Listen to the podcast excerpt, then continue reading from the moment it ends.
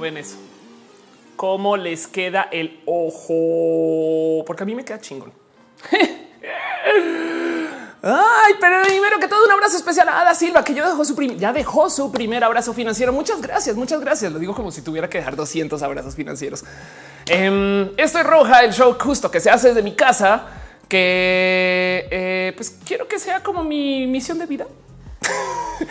No más para que entiendan qué está sucediendo. Este show se transmite en varios lugares. Estamos en vivo en youtube.com slash of course, en twitch.tv slash of course y en eh, mixer.com slash of course.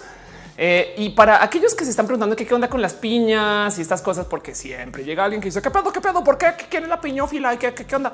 Em, es una pequeña em, convención de darnos las gracias con piñas cuando alguien deja un donativo, porque no hay nada más bonito en la vida que las piñas. Bueno, si usted está en Twitch, en Twitch eh, me dicen que no hay piñas disponibles, entonces allá nos damos las gracias con doritos. Y si usted está en Mixer, me dicen que ahí no hay ni piñas ni doritos, entonces ahí nos damos las gracias con sandías.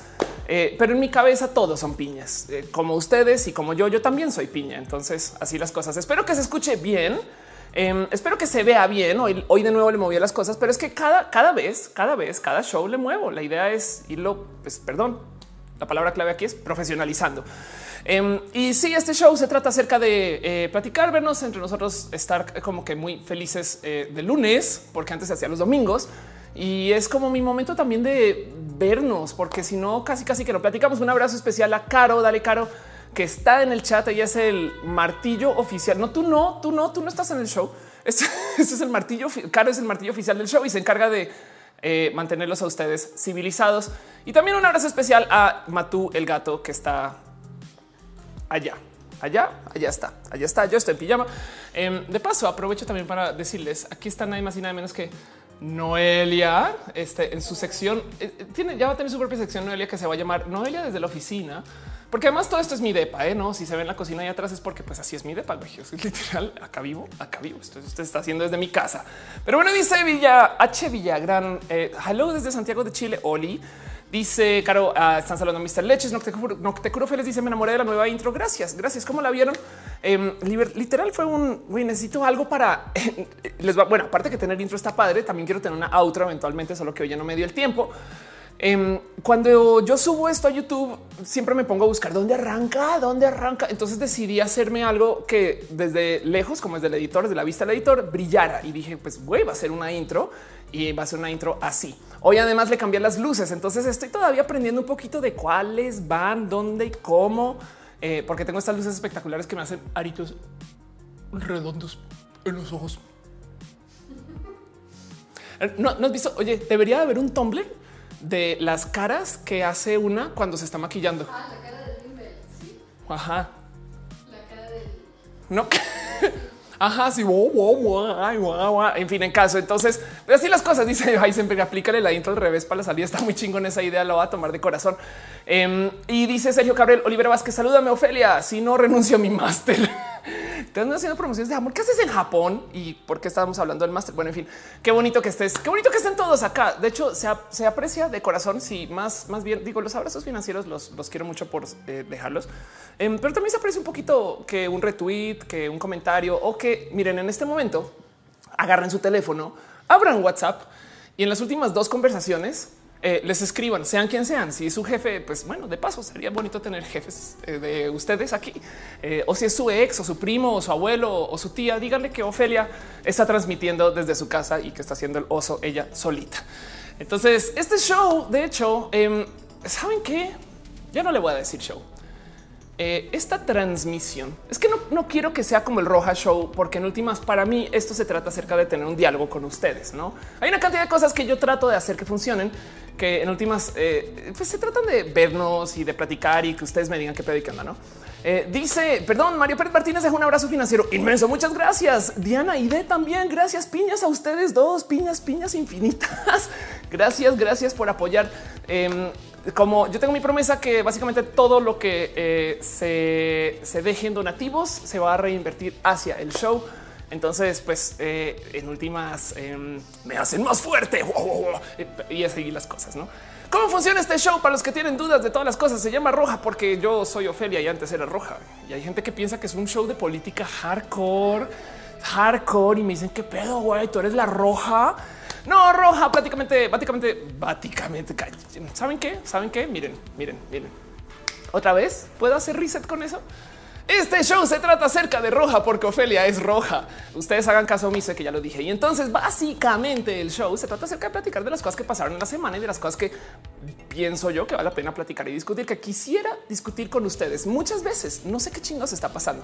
Luego hablo un poquito acerca de ciencia y tecnología porque me prometí que no podía hacer una transmisión en casa sin hablar de ciencia. Luego hablo de vida y de lo LGBT porque pues es muy bonito hablar de este tema. Estaba teniendo una discusión un poquito pesada con una persona que literal está saliendo del closet y tiene 14 años. Y bueno, después les comparto eso. Y mero, mero, mero final, una sección dedicada enteramente a preguntas y respuestas. Y lo digo porque yo sé que van a salir preguntas y respuestas a lo largo del show. Yo trato de levantar todas sus preguntas y respuestas en lo que lo lea, las ve, estas cosas, pero eh, igual sí me gusta dejar un tantito para el final para que no nos volvamos solo preguntas y respuestas. Ya todos conocemos a este stream de influencer que no está presentando contenido, sino que de repente el güey se vuelve un pues pregúnteme más cosas viejos. O sea, o sea, ya tienen tiempo conmigo. O sea, que entonces yo no quiero que sea explícitamente eso. En fin, y entonces, como estamos acá reunidos y reunidas y reunides, em, pues la verdad es que hay que tener presente que no se da muchas veces al mes, cuatro veces. Piensen en eso, de todo un mes, cuatro veces nos vemos. Y si nos estamos encontrando eh, y si estamos queriendo compartir y nos estamos conviviendo y es el devenir de nuestra amistad, pues también hay que tener en claro que somos una pequeña fuerza militante del amor y del cariño y en pro del rojo, del rojo de este show y del rojo de la roja. Por consecuencia, estamos en batalla y en guerra con todos los colores que no sean ni rojo ni roja, ni el show rojo de la roja. Y todas las semanas nos damos una pasada por una cuenta que está en Twitter como el bot de colores. El bot de colores eh, está publicando todos los colores que no son ni rojo ni roja. Un día se va a tuitear el bot de colores rojo de Ofelia. Así, así va a ser. Yo sé que así va a ser, pero mientras tanto no ha pasado y pues por consecuencia todos los otros colores son enemigos. Y para mí pues todos los enemigos son dignos enemigos, ¿no? Como estamos reunidos acá, nuestro digno enemigo de la semana es el negro cortado. El negro cortado, sí, sí, el negro cortado era eh, un amigo, de hecho, es, un amigo eh, afroamericano, afroamericano que desafortunadamente tenía un problema, eh, o sea, tremendo, tremendo de flatulencia. Y entonces eh, eh, mi, amigo, el, negro cortado, esto se va a poner muy indebido. Antes ya, ya se puso indebido. ¿no? El negro cortado teníamos el problema que nunca lo podíamos llevar a casa porque él no te saludaba con hola, sino te saludaba con y entonces no podía controlarse el negro cortado y por eso se ganó su apodo. Y la verdad es que le tengo mucho cariño todavía al negro cortado Em, hermano de el eh, amarillo Cortázar también es, las eras. Era otro podo, es otra historia, es otra historia para otro momento. Pero el negro cortado, em, eh, la verdad es que siempre que íbamos a ver con familia salía con estos cuentos larguísimos que nunca podía acabar porque siempre tenía como que corriendo al baño y demás. Y el cuento es que una vez eh, pues voy llegando a casa y, pues le estoy contando acerca de cómo me encontré con una profesora que me dio mucho problema en clase y la verdad es que pues pinche negro cortado se veía con la profesora también. Sí, sí, sí. Era un chisme horrible del colegio. Todo el mundo lo sabía. Todo el mundo lo sabía, pero él pensaba que no. Eh, pero lo sabíamos porque cuando veíamos a la profe, ella olía al negro cortado. Entonces, eh, sí, ya sé, ya sé, es horrible, es asqueroso, es asqueroso. Entonces, en fin, el caso es que le tengo los peores recuerdos porque no solo son los recuerdos del negro cortado, sino también a, lo que olía. Eh, y, saben que, y por eso, por eso por eso, este eh, nuestro digno enemigo de la semana es el negro cortado. Este eh, eh, espero que ustedes no hayan tenido una historia similar con, alguien así, pero pinche negro cortado, te, hiciste muy amigo de mi profesora que no me quiso dar ayuda en la escuela. Y así las cosas. Dice M. Hisenberg, cuánto te odio, maldito negro cortado. Me siento racista. Dice Fernanda García, negro cortado no le gustó la intro. No, no le gustó para nada, para nada. Em, ¿Saben qué hace negro cortado? Cuando le ofrecen que agua de horchata de Jamaica pide un agua sin sabor. Es, ese tipo de personas negro cortado, güey. Horrible, horrible. Sí, exacto. Tacos sin limón. No, imagínate que qué mala persona que es alguien que pida tacos sin limón. ¿eh? Maldito negro cortado. Dice Mayela Galicia es primo del negro de Watts. Pues, pues puede, este, yo creo a lo mejor, a lo mejor puede ser algo así.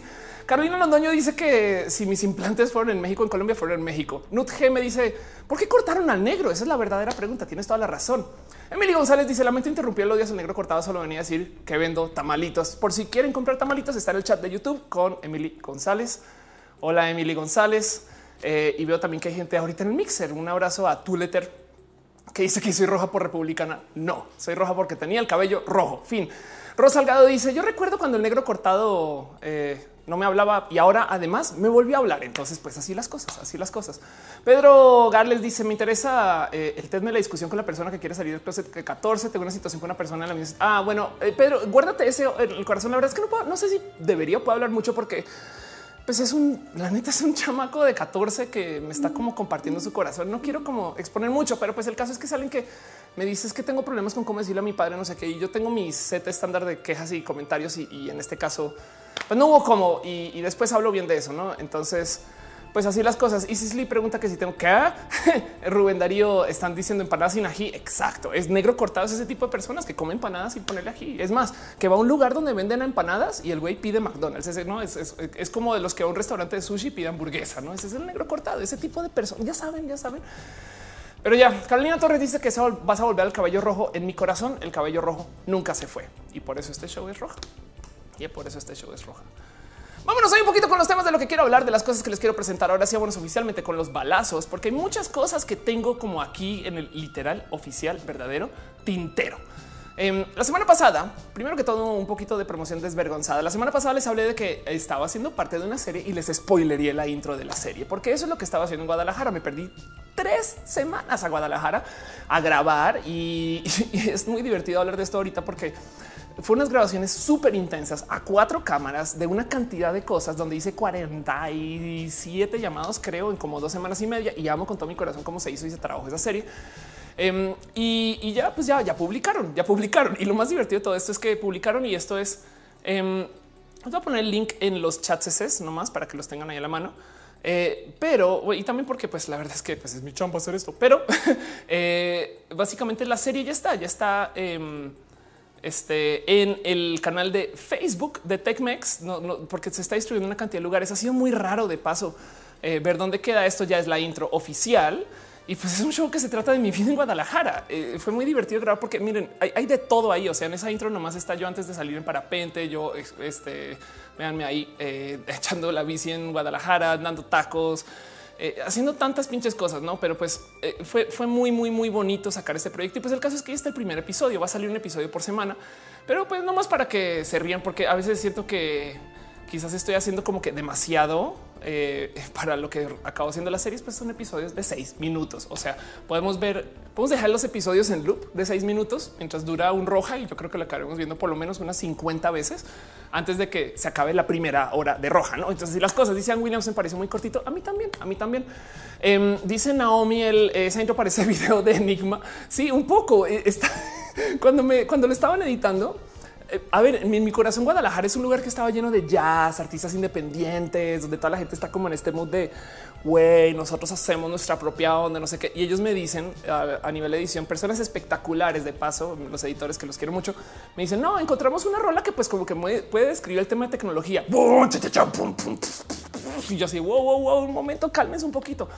Digo, dejando de lado que yo hice exactamente lo mismo para Roja, ¿no? Ahora Roja tiene una intro acá toda, ¿no? Entonces, pues también a lo mejor puede ser un tema de la tasca de Ofelia, que es lo que están tratando de documentar. Pero bueno, Luis Túa dice que parte de eso fue lo que hizo Ferle Dudet. Pues ella básicamente produjo.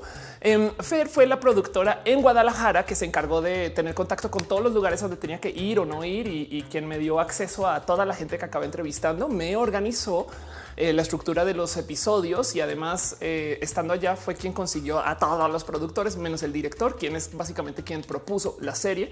Eh, un amigo muy, muy, muy amigo ahora, Felipe Ibargen, y entonces Fer básicamente pues, se podría decir así como que es un poquito como serie también de Fer, no?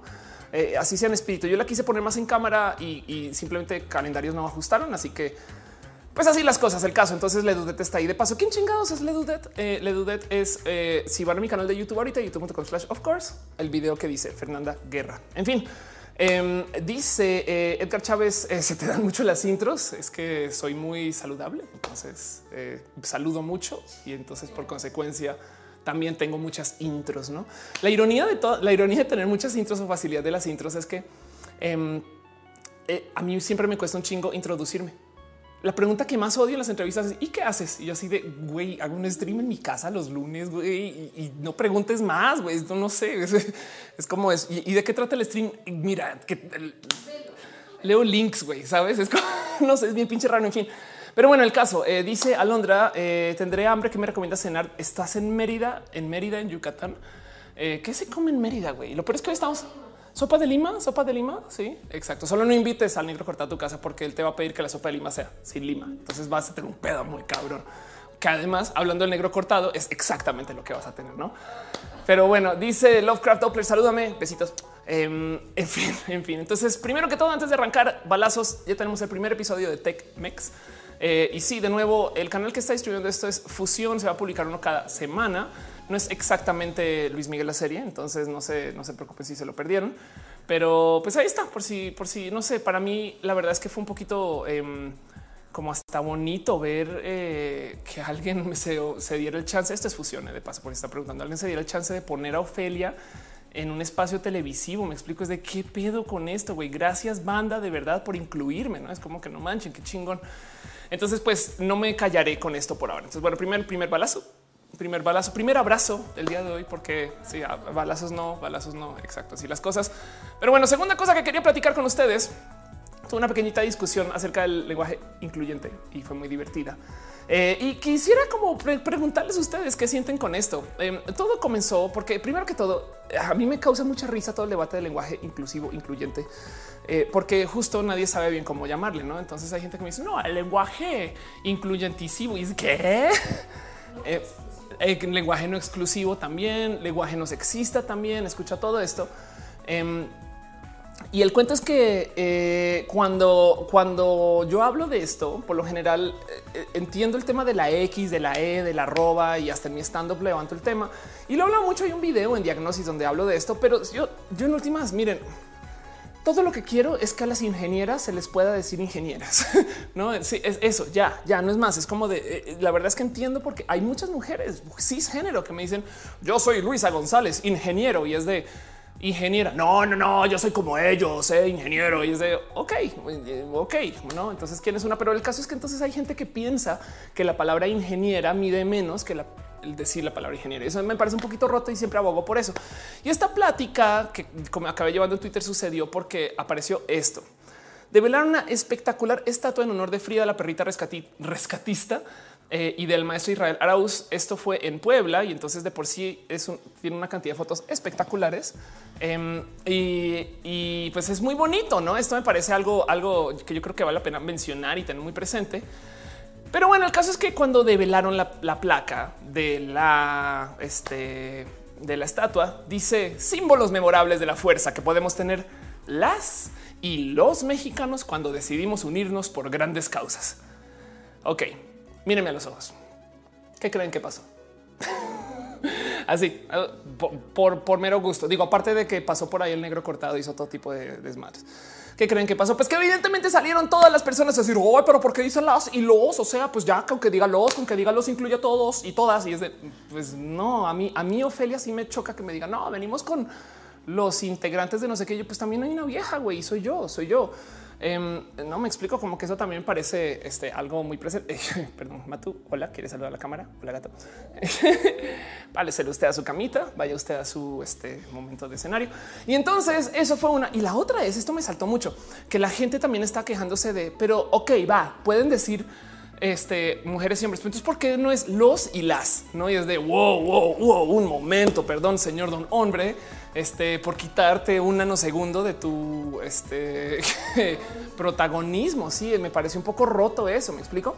Entonces, em, yo estaba abogando mucho por el tema del lenguaje incluyente, pero ahí les va. No me vale madre si se usa la X o no. Yo uso la E a veces, me hace la vida más fácil. Eh, usar lenguaje incluyente, inclusivo, eh, no sexista, eh, lenguaje cool. Uh, este, yo creo que es una. Siempre me ha parecido que no merece recibir tanta quizás fricción, porque quien se para enfrente del lenguaje incluyente, lo primero que va a decir es cosas como es que la RAE dice que yo, a ver, compadre, la RAE dice que no deberías de usar emojis, no son parte del lenguaje español. güey. El emoji solo se permite después del punto cuando acabas una frase y dices una cosa nada que ver. Y ahí estás tú escribiendo emojis para todo. Entonces, güey, la RAE te vale gorro, evidentemente, y ni hablar de palabras como almóndiga, toballa, octubre, que ahora son de diccionario. Sí, exacto. Yo creo que el mejor como tweet relacionado al tema este eh, que he visto, porque hay un chingo, eh, lo puso Andrés Briseño, me le fue la señora Andrés Briseño, que dice que se esconde en la RAE para atacar lenguaje incluyente sin reparo, pero sí estamos hablando de la misma RAE que incluyó la selfie, el blue jean, el papi chulo, el amigo obvio. ¿No? Y entonces eso siempre me parece tema. Entonces, por lo general, no más como así como para dejarlo bien claro. Cuando yo hablo del uso del lenguaje incluyente, yo me refiero a incluir a las mujeres en el lenguaje. Me explico como que ahorita no quiero pelear por la X, ni la E, ni la I, ni las arrobas. Eso yo creo que eh, dejémoslo guardado en un cajón por ahora. Em, pero sí quisiera que cuando se hable de una mujer, pues se usen pronombres femeninos. Y lo digo como vieja trans, es me parece hasta elegante. Ahora a esta altura ya voy a decir elegante. Eh, me parece cortés. Me parece cortés que se usen los pronombres femeninos cuando están tratando conmigo, pendejos. Perdón. este entonces esas cosas. Mario Pérez Martínez dice podría tomarse como negro cortado el tema de Mauricio Clark.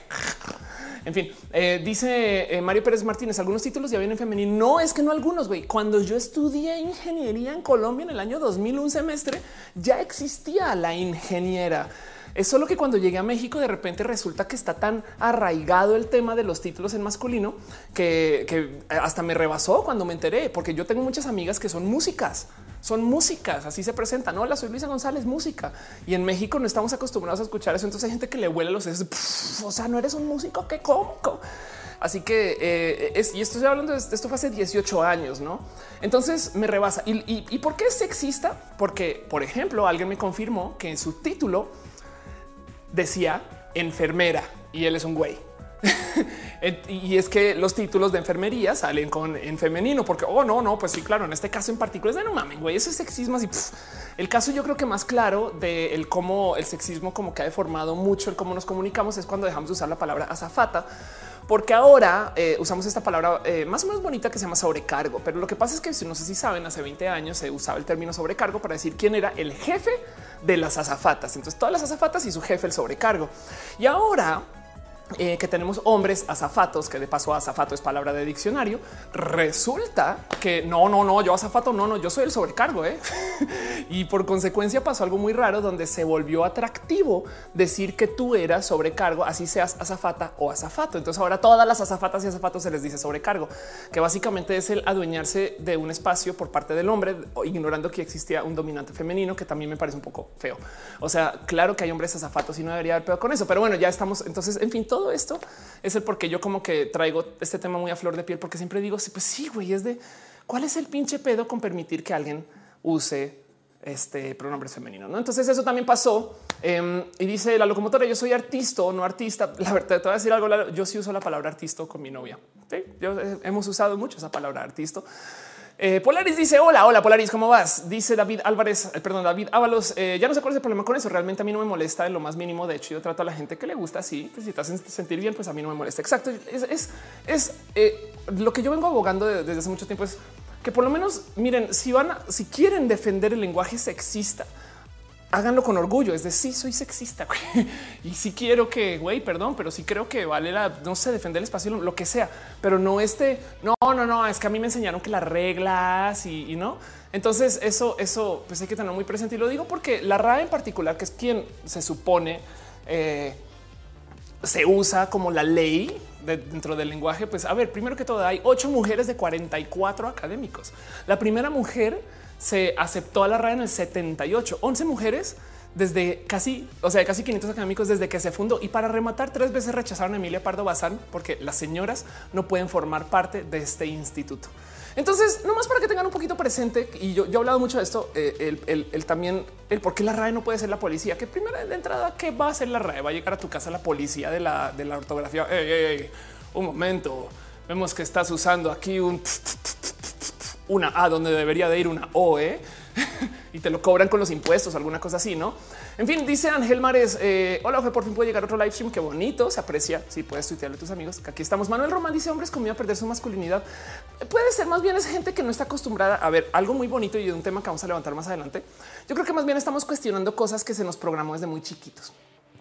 Mientras más le rasco a esto, más me cae el 20 que el pedo no es necesariamente el sexismo sino es que hay cosas que se nos enseñaron desde pequeños y hay algo muy, muy crucial que no se nos enseñó y es a cuestionar todo lo que chingados nos enseñaron. Entonces, cada vez que nos piden revisar ese archivo que tiene cosas que se programaron cuando teníamos de 6 a 14, nos, nos da un bloqueo. Hay una cantidad de gente que le da bloqueo mental de güey, no un momento. Eso me lo enseñó la profesora de primaria. Y entonces no, qué pedo. yo no puedo, yo no puedo cambiar mis pensamientos. Y es ahí está el pedo. Güey, es más bien, yo creo que esto es un, una caída de eh, la, el uso de lectura crítica. Yo creo que esto es eh, un, hoyo en, poder reprogramar cosas que se nos enseñó base, porque este mismo pedo de cómo nos, cómo estamos cambiando la ortografía, pues la mitad de eso es que es un güey, es que eso me lo enseñaron de chiquito y ya. Y, es, y, hay personas que no están dispuestas a cuestionar C. Yo, creo que va más un poquito por ahí. Y si hay gente sexista por todos lados que también quiere defender que los hombres tengan su espacio porque cada vez hay menos hombres y esas cosas, no esas cosas. Pero bueno, en fin, no sé ustedes qué piensan de este tema, pero me encantaría escuchar un poquito de sus opiniones. Eh, Retesan pregunta por la gente queer. No fuese la razón por la cual se buscaba un género neutro. De acuerdo, de acuerdo. También, también. Eh, yo, mira, yo lo estoy agarrando nomás ahorita desde el punto de vamos a hacer pasitos pequeños. Vamos a, aprender que el lenguaje se puede modificar. Wow, no wow. Eh, y, después de eso, pues claro que podemos seguirle trabajo. Me, me explico. Es como que si no me van a conceder el paso de tener un, un término neutro, por lo menos incluyamos a la mujer. Hace sentido. Entonces, en fin, así las cosas. Ana Márquez dice que me perdí nada de la nueva intro, nada importante. San Banana dice tía off. También la Mars atacó con el argumento que el idioma ya es incluyente. Ándale. Sí, pero es que la Mars quiere visitas. Que fin, ya eso es todo. Sin nombre dice y los bots de Twitter, pues ya no llegan eh, porque ya no hay. Los borraron, los desactivaron. Qué triste eso. güey. No te imaginas sí, a mí cuánto me hubiera gustado una como animación de una cantidad de bots haciendo uh, no y así. Y luego alguien diciendo ha sido desactivado bot 463299. En fin, pues eso sucedió. Dice eh, Martino, me pareció rico el tema de querer cambiar el lenguaje sexista, ya que son solo son símbolos. No te digo algo.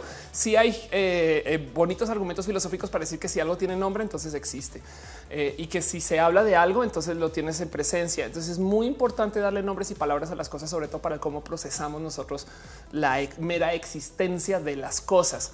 Kevin Diestra dice si ya pudiéramos hablar como mejor se nos acomoda y va. Sí, pues la neta, o, por lo menos ser un poco más flexibles. Me explico. Es como entrevisté a Victoria Volkova, eso eh, después les hablaré más largo de eso, pero entrevisté a Vico y hablamos un poquito de cómo hay gente que cuando tiene un amigo que hace drag, no es sino que se ponga una peluca y ay, mana, estás loquísima, no sé qué, lola. Pero bueno, una vieja trans y es de uy, es que oye, tú eres un hombre que no sé qué es de güey, ¿qué te cuesta? O sea, claramente tienes la flexibilidad para modificar tu lenguaje, eh, cuando ves a tus amigos en drag, pero te, algo te caga cuando, en fin. Entonces, em, yo creo que eh, esto lo que pido es un poquito más de flexibilidad, pero bueno, por eso levanto esta, este tema. Aaron Márquez dice qué opinas sobre la Miss Universo transexual. Me parece espectacular. No es la primera concursarte de un rubro de belleza trans trans. O sea, digo, siendo trans en un rubro de belleza de un concurso de rubro de belleza cis o, por lo generalmente cis, puedes buscar ahorita a Jenna Tarakova, quien también estuvo en enredada este tipo de cosas y es una vieja que yo creo que eh, no me gustaría que pase al olvido. Diana Diego dice el lenguaje visibiliza e invisibiliza, pero eso hay gente que en su privilegio no se da cuenta que atrás hay mucha historia de mujeres invisibilizadas a las que se les negó su espacio. De acuerdo, exacto. Este Caro añadió al, filtro de palabras que va a permitir eh, este Twitch ridícula RAE. Te amo, Caro. En fin, este dice eh, Mayala García. El lenguaje es súper importante porque con él podemos compartir nuestra visión. Que no quiere modificarlo es porque su visión es rígida. Exacto. Yo creo que mientras más le pienso al tema de qué está pasando con que la gente se pare tan firme contra eh, estas cosas que les están cambiando en su vida, porque no solo es el lenguaje. Ahorita tengo dos ejemplos en particular que voy a levantar durante el show Em, que la gente se, literal se hay un término colombiano, se para en sus pestañas, se alarma, se, escandaliza con que de repente, de repente resulta que eh, ya no pueden hacer las cosas como les hacían antes. Perdón, pequeño aquí, no nos para recordarles a esta novela. De repente se puso muy seria, ¿eh? ¿no? Le volteé la cámara y dijo, sí, sí, no, acá trabajando, La más seria. Bueno, ya, ya el gato ya fue a su este, estación de trabajo, está, está trabajando, es un gato artista, entonces este sabe muy bien que tiene que estar, pero bueno, así las cosas. Eh, dice Manuel Román, yo creería que es cuestión de personas que nos queremos sentir vistos y distinguidos entre el colectivo equilibrio en el uso del lenguaje para ser todos visibles en el espectro. De acuerdo, un poquito, un poquito. Retesam dice necesitamos una RAE 2.0. Mira, te digo algo, algo, y esto debería ser un roja por sí solo. Es más, prometo que me hago nota mental para levantar un roja. Algo va a pasar con el lenguaje, güey, porque cuando tengamos traductores universales o pseudo universales, así funcionen medio mal eh, de repente ya va, o sea, primero que todo ya estamos escribiendo en spanglish o pocho, como le quieras llamar, y hay gente que habla portuñol y, demás. Entonces ya los lenguajes en el mundo globalizado, donde además el verdadero lenguaje global es el código binario y el formato de protocolo TCP/IP que tiene eh, eh, como que un estándar global. entonces ya, ya no importa cómo te comuniques, no? Porque tú puedes decir una cosa, el autocorrector te lo pasa a otra cosa, luego se vuelve binario, luego va a otro país, luego sale, a lo mejor vuelve a ser autocorregido, eh, digamos que no más en el sistema de transmisión y lo que sale igual y luego se traduce a otro idioma. Y, entonces, ¿cuál es el mensaje? No, eh, eh, así que algo va a pasar, algo va a pasar cuando, cuando eh, rebasemos esta como torre de Babel, por así decir. El caso dice Nas Rodríguez, el profesionalismo de Matú. Exacto. No, Miguel dice deberíamos haber adoptado el esperanto. Es hasta más fácil. Yo creo que ya que ya adoptamos el binario. Pero bueno, nomás eh, siguiendo con los balazos, un pequeño shout out a Diversos, que es un grupo eh, espectacular de gente bonita LGBT que me pidieron, me dijeron, oye, puedes mencionar que existimos y yo. pues sí, claro, sí, los quiero mucho. Y me dijeron que haga eso. Entonces, básicamente está. Em, un abrazo especial eh, a, a, TT Badge para que lo busquen después. Alguien de quien ya había hablado en este show, pero bueno, eso yo después les contaré un poquito más acerca de Femini Diversos. Por ahora, eh, quiero hablar de un tema en particular que sucedió la semana pasada y que ahora como que concluyó. La semana pasada hablé un poquito acerca de la gente trans que está en el cine y de cómo em, la vida me dio una pequeña lección acerca del casting cuando eres una persona transgénero eh, y de lo difícil que es llenar roles trans cuando piden espacios trans, cuando hay tan poquitas actrices trans porque no ha habido tiempo para profesionalizar el rubro. Eh, y de cómo a Scarlett Johansson le dieron un chingo de lata por querer hacer el rol de un hombre trans. Me incluyo. Yo le dije en no en Twitter, pero sí le dije al mundo, güey, deberían de poner por lo menos un nombre a hacer el papel de un hombre, no pensando en que si algún día hicieran una película de Ofelia, pues a mí me gustaría que una mujer haga el rol de Ofelia. Me explico, es, es como qué tan difícil es pedir eso, no? Y entonces Scarlett Johansson se peleó con medio planeta porque fue muy grosera, muy, muy grosera con cómo respondió y eventualmente dejó el rol. Entonces eh, tiene el tema de eso Kevin Diestra dice soy yo, tus venas se ven remarcadas. Es que eh, eh, soy como superheroína de DC. Mm. Brillo, brillo con la oscuridad de estas cosas. Eh, seguro la luz es que le estoy aprendiendo a jugar con las luces otra vez. Entonces, seguro si las venas y además soy muy blanca. Entonces, también para rematar el caso, dice Liz Jordan, creo que el Esperanto no tuvo éxito porque no podíamos rebasar el hecho de que suena mucho Esperanto. Es verdad, es que hay gente que hay gente que se siente menos eh, italiana si no habla italiano, ¿no? Entonces hay un tema como de identidad nacional que le va a dar en la madre, en la madre, está el sistema de traducción universal. Pero bueno, en fin. Em, Dice Keiko, nos contaría su experiencia en la comunidad gamer siendo perteneciente a la diversidad sexual. Pues bueno, por ahora hay mucho, hay mucha una cantidad de noticias bonitas. Están diversi gamers. Caro, Caro es una persona, es una streamer que es abiertamente intersexual y trans. Y, y hay tanta. Mira, eh, Charlie Portocarrero eh, también está haciendo streams. Hace nada se acercó también Emanuel, es, López, el chico de Aguilar, Manuel Aguilar. Ok, sí, el chico de, Teo, de César Doroteo, de Pepe y Teo, que también quiere comenzar a hacer streams. Entonces, atentos con eso. Eh, y, tuvimos como nuestro tutorial de cómo se hacen los streams y las cosas. Y, no sé, hay tanta gente tan bonita que está haciendo cosas desde lo LGBT siendo gamer que yo digo, güey, no sé, ya hicimos un nicho y yo creo que eso no se va a ningún lugar. No, en fin, que Moto dice que se ve bien la luz. Gracias. Em, Adrián A dice Scarlett iba a ser un hombre trans o una mujer trans. Iba a ser un hombre trans. Eso fue lo que me saltó. Iba a ser un personaje que hasta desde lo actoral me parece entretenido. Eh, era un pimp, eh, eh, un proxeneta, era, un hombre proxeneta. sí, ok, una proxeneta, oh, un proxeneta que lidiaba como con el tema de drogas en Nueva York en los 70 y mal no estoy. Y entonces es una persona que era la verdad, verdad, más queer que hombre trans, según tengo entendido, pero es que también como era una transición en los 70s y 80s. Eh, así que a veces se presenta como vieja, se presenta como vato, pero tú ves sus fotos y es un gangsterazo, no es como un como chapo man gringo, güey, no? Este sí, entonces es un hombre trans igual, muy, muy vato, no? Y entonces ella como que dijo, pues a huevo, yo puedo hacer ese papel porque soy actriz. Y la verdad es que sí, pero es que el tema es eh, quien sale a defender, nomás para reunir el punto, quien sale a defender, pues es que a ver, o sea, a huevo, Jared Leto puede hacer una vieja trans, pues sí, pero si las mujeres trans somos mujeres, entonces Jared Leto también puede hacer el papel de cualquier mujer. Entonces, ¿por qué chingados nunca lo, no, no lo castean para Ocean's 8? No es la neta, la neta, o porque Pretty Woman eh, tiene mujeres cisgénero, no? Y pues, pues al fin de cuentas tiene hombres. Pero mi, mi argumento más favorito con esto es cuando de repente dicen yo sé que son papeles diferentes porque técnicamente son roles diferentes, pero cuando la gente dice es que güey, cualquier actor puede hacer el papel de cualquier vieja, cualquier vieja puede hacer el papel de cual hombre. Flachazo. No puedo creer que me reemplazaron Ghostbusters con solo mujeres. Los Ghostbusters son hombres, tienen que ser hombres. Y es de a ver, a ver, no puedes defender el uno y el otro al tiempo, no? El caso es que me saltó porque de cierto modo me parece un poquito peligroso que casteen hombres para papeles de mujeres trans y mujeres para papeles de hombres trans, porque comunica, comunica que realmente debajo de todo esto hay un hombre actuando. Además, entonces, eh, como que fue un tema de oye, no creo que tener un poquito de sensibilidad, querido Hollywood, que normalmente no la tienen. Y en este caso en particular, pues Scarlett respondió con las patas. O sea, salió así a decir, pues güey, a ver, pues quéjense con los otros pendejos, ¿eh? qué pedo. O sea, empatía nula. En última se retiró lo cual tiene la tristeza que es posible que entonces la peli no se haga del total. Y ahora me da un poquito más de dolor del corazón. Pues creo que salimos castigados. En fin, este dice esa banana. Eh, ¿Cómo y con qué hiciste esa maravillosa intro? Esa intro es en parte eh, una cantidad de templates que yo me la he pasado comprando a lo largo de mi vida como editora. Entonces ya las, tengo de todos lados. Tipografías también. Básicamente son muchas imágenes con un filtro rojo encima, tipografía bonita ya. Y la armé en Final este y ya. O sea, literalmente lo exporté como una imagen. Está tan mal hecha que digo, porque la saqué en chinga que el archivo pesa como dura como 20 segundos y pesa casi una giga. Entonces tengo que mejorar eso. Pero bueno, el caso dice tu abuela en bicicleta. Eso fue a propósito. ¿eh? Dice tu abuela en bicicleta no nos quieren incluir en la artisteada. Puede ser. Dice Martín, algún día vendrás a Monterrey. Sí, tengo que ir a Monterrey.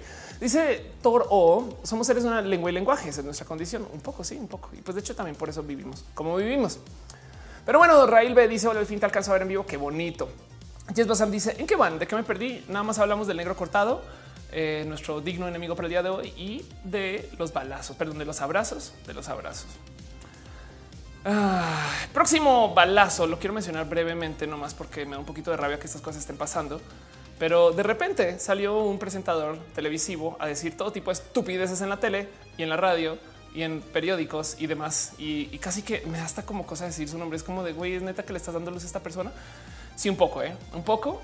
Um, y, básicamente está bien raro porque eh, comenta que Dios lo curó y entonces que culpó a sus, eh, eh, sus, sus, problemas de adicción a la homosexualidad, que me parece un poquito cruel. Y encima de eso luego dice que gracias a Dios se salvó de estas cosas, que parece un poco horrible y hasta irresponsable. Muchas personas se pronunciaron en contra de esto. Um, hubo una cantidad de respuesta por parte de la comunidad LGBT que además nos hablamos muchos por estos nuestros grupitos de WhatsApp y estas cosas, pero pues de repente salieron como de güey, qué pedo con este vato, güey. Perdón, pero ser gay no es una enfermedad. Este discurso es hasta peligroso. El mero hecho que se esté discutiendo eh, ya es tema, ya es tema. Eh, y, no, no, porque chingados, porque chingados lo hacen tema, no eh, es como un poco, un poco rudo eso. Um, y, justo estoy buscando acá además que algo que pasó hoy ya, les, quiero poner porque para rematarle, para añadirle sal a la herida, eh, pues en lo que se está comunicando, de cierto modo parece que la mitad del pedo es que va a lanzar un show nuevo eh, y, entonces está buscando prensa para eso. Y pues aquí se lo estoy dando, ok, no? Eh, y entonces, este exacto, dice Manuel Román, ese sujeto inventado tan tóxico. Exacto. Nomás les quiero, les quiero compartir lo que me pasó para añadir. Pero bueno, antes, antes de mostrarles eso, nomás les quiero pasar lo que yo creo que fue la mejor respuesta a todo el tema eh, por parte de Val Riquelme, que dice: Puedo decir que la homosexualidad hoy es parte de mi pasado. Y dice: Yo, cuando llevo una semana sin enamorarme. a huevo. Miren, por un lado, a ver, vamos a ser muy de mente abierta.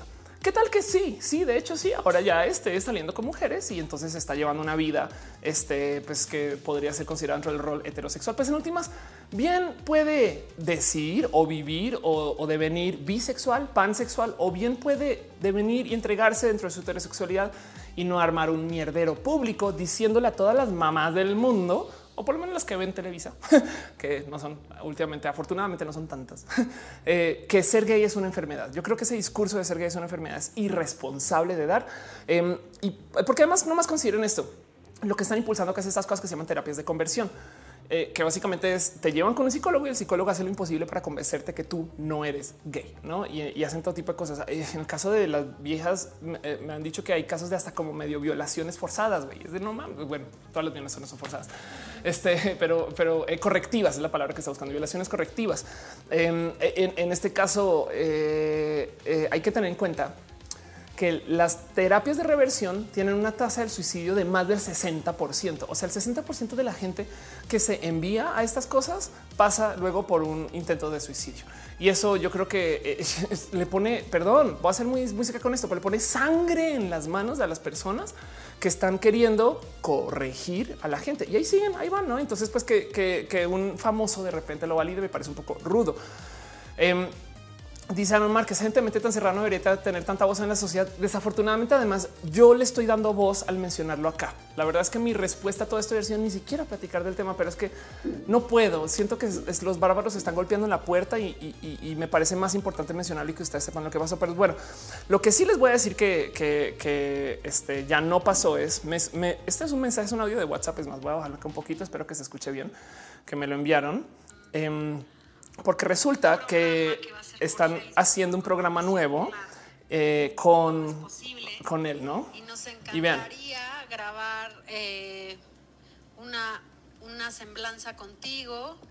Y te cuento que el próximo lunes vamos a tener un Facebook Live porque él tuvo ahorita un, un, tema ahí complicado de una entrevista y una información que se manejó.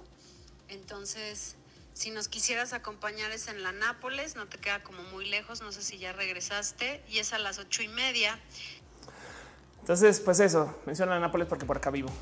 Pero mm, el cuento es que luego para rematar me invitan a una transmisión con él, güey, donde no saben cómo le di de vueltas de será que voy y lo enfrento, pero yo creo que no se va a dejar enfrentar en, últimas como que a nivel de publirelacionista cuando hacen estas cosas eh, yo creo que lo hacen, digo, quien me invitó le tengo mucho aprecio y, ella en particular eh, mm, creo que está queriendo hacer su chamba bien, pero en últimas es, un, aparte de que este güey va y arrastra contra la comunidad LGBT y dice no sé qué, luego es de hoy, ¿por qué no te traes una vieja trans para hablar en público? Y de no mames, güey, qué, qué miedo, güey. No sé si es un momento para incidir y quejarse, ir y echarle todo en cara de a ver, pendejo, qué pedo, o del otro lado eh, no sé si están buscando a alguien que se preste para que luego pueda decir, ya ven que también soy amigo de la comunidad gay. Digo, cabe el espacio de, miren, miren, cabe el espacio de que el güey, la neta, neta, no lo dijo tan grave y los medios se lo explotaron, ¿no? Eso puede ser muy posible. Pero yo no me quiero inmiscuir con esto. Hoy de plano dije, no, güey. Este sí le dije yo y, le respondí a ese mensaje WhatsApp. Es yo, perdón, pero si a mí me sueltan un micrófono cerca a ese güey, yo sería muy agresiva eh, eh, con su postura y con lo que dice y, como él como comunicador eh, se, pronuncia para estas cosas, porque la verdad es que sí he conocido gente que le ha pasado muy mal en sus terapias de reversión. Entonces me parece un poco feo, no? Pero bueno, les quería compartir un poquito de eso a nivel de lo que pasó con los balazos. Dice Thor, él quiso decir yo soy un homosexual enfermo y no por ser homosexual estoy enfermo. Exacto, a lo mejor tenía gripa, tenía gripa y entonces pues es homosexual y está enfermo y, pues así las cosas. No, eso pudo haber pasado, eso pudo haber pasado. Dice Rocío Moreno, SMR, te quieren poner un 4, puede ser. Eh, eh, de nuevo, la persona que me invitó eh, me ha tratado muy bien antes, entonces no, no, no quisiera sospechar tanta malicia. Pero sí me, sí me saltó un poquito el por qué me pasan estas cosas. En fin, dice Edgar Chávez. Lo único Mauricio Clark es que ahora se viste este, con la jotería encima. Puede ser. Cintia Pérez dice es darle importancia a un tipo que no vale tu tiempo. Gracias por darme ese feedback. Em, dice Liz Jordan. A lo mejor lo único que va a pasar es que te da un chingo de folletos de la talla y ya así. Mira, Ofelia, porque no te quieres unir, no, no te quieres curar, Ofelia. Yo así de pues tengo gripa como tú, eh. Semia se dice no tiene por qué educar a nadie. Yo los mandaba a Laura. Exacto. Sí, total, total. Tienes toda la razón. ¿eh? Yo no hay nadie, no tengo por qué estar. Ok, va.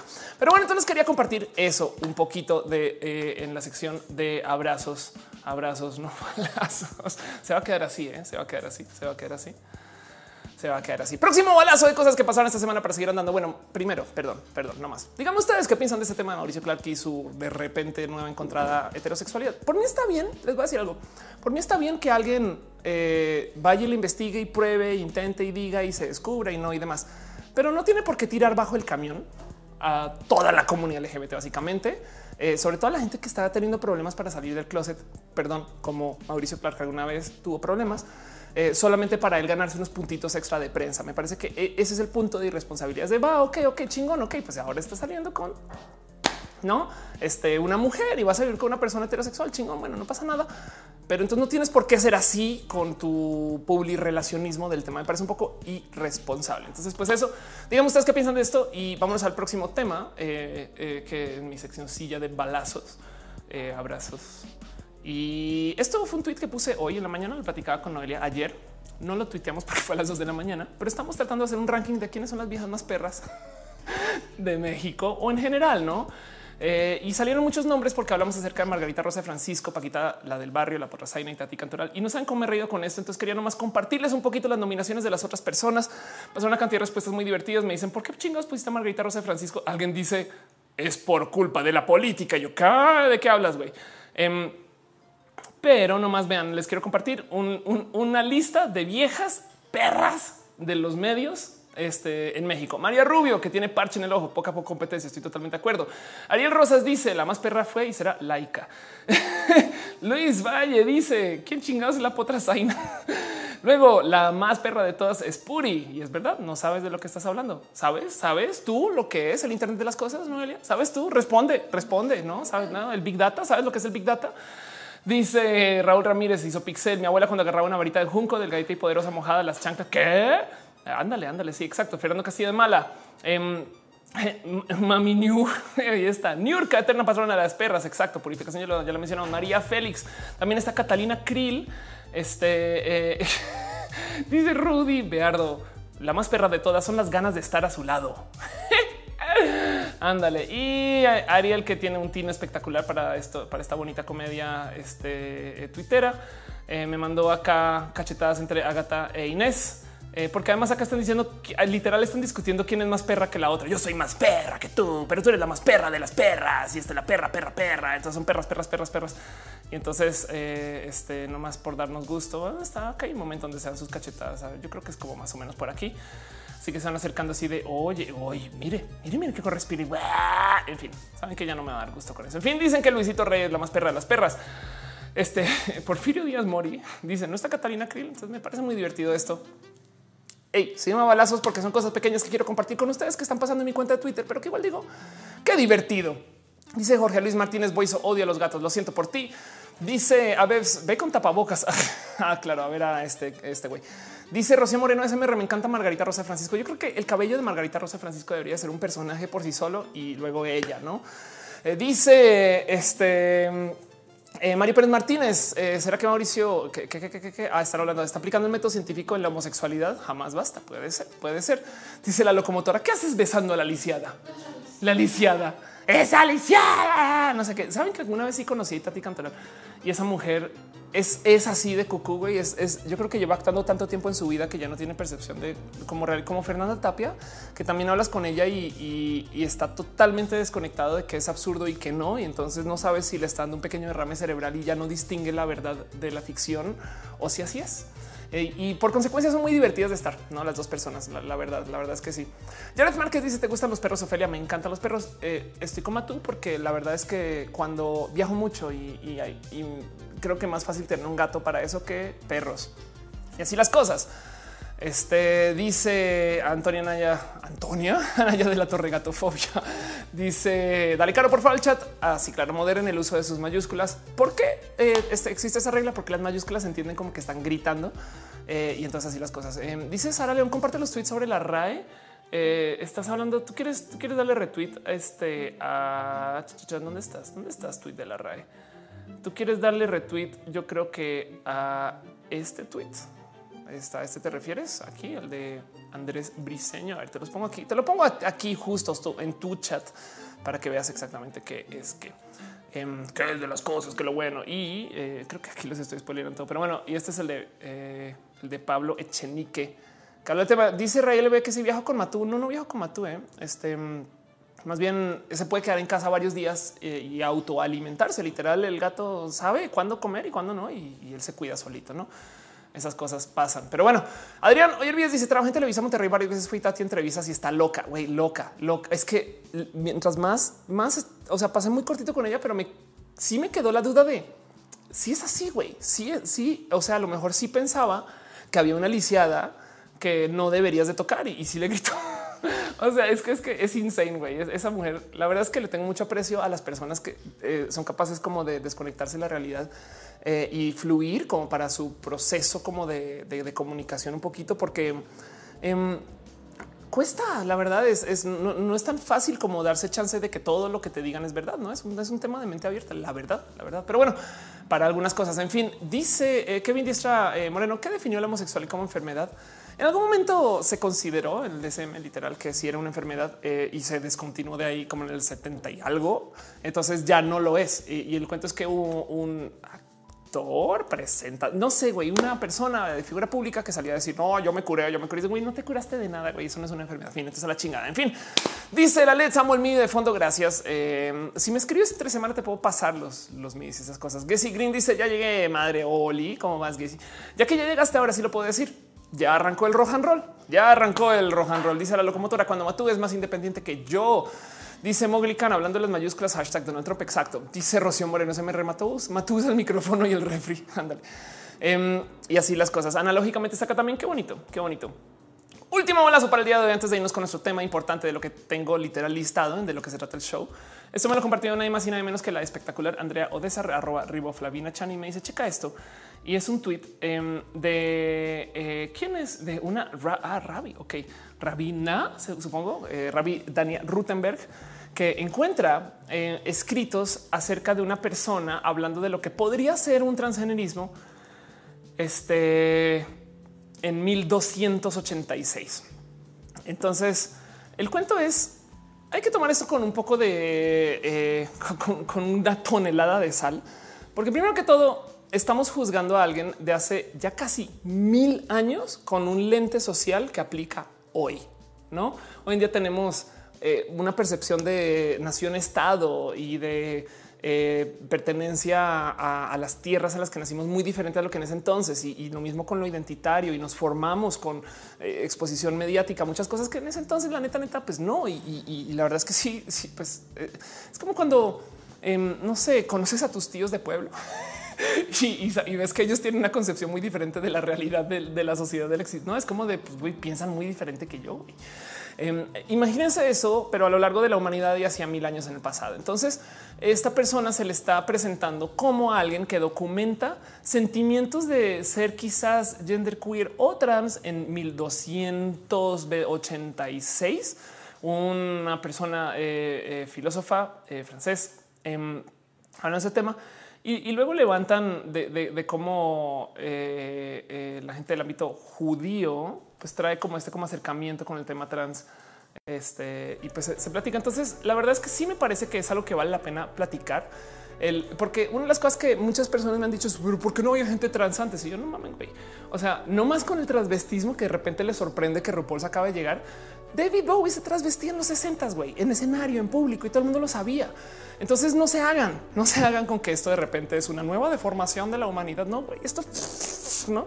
O sea, de nuevo, hay un hombre trans en la revolución mexicana. Entonces, eh, esto claramente no es para nada nuevo, solamente que hasta ahora tenemos la ciencia y la tecnología para transgredir esto que se nos asigna al momento de nacer. Y pues por eso vivimos esta como cultura trans como la vivimos hoy. Pero es bonito de todos modos que alguien te diga hace casi mil años existían evidencias también de esto. No, eso me parece muy bonito. Buda González dijo, eh, dice, vieron a Freddie Mercury y dijeron, wow, wow, wow, wow, wow, ¿cómo él puede estar enfermo? Eso no es una enfermedad. Claro, a lo mejor por eso es continuar la enfermedad del manual de enfermedades mentales, ¿no? Este, eso que está pasando acá son los tamales oaxaqueños. Sí, le podemos dedicar dos segundos especiales al. Ya pasó, ¿no? Vino y se fue. Sí, claro, sí. Llégale, llégale. Para que, para que es nomás para que prueben, para comprobarles que es en vivo. La verdad es que detrás de la pantalla verde hay alguien que tiene una grabación de los tamales oaxaqueños y va pasando, no le tiene que es, es un proceso muy complejo. Si lo tiene que mover, porque si no, no se escucha qué pasó. Y pues así es que es para mantenerlo muy real para ustedes. ¿eh?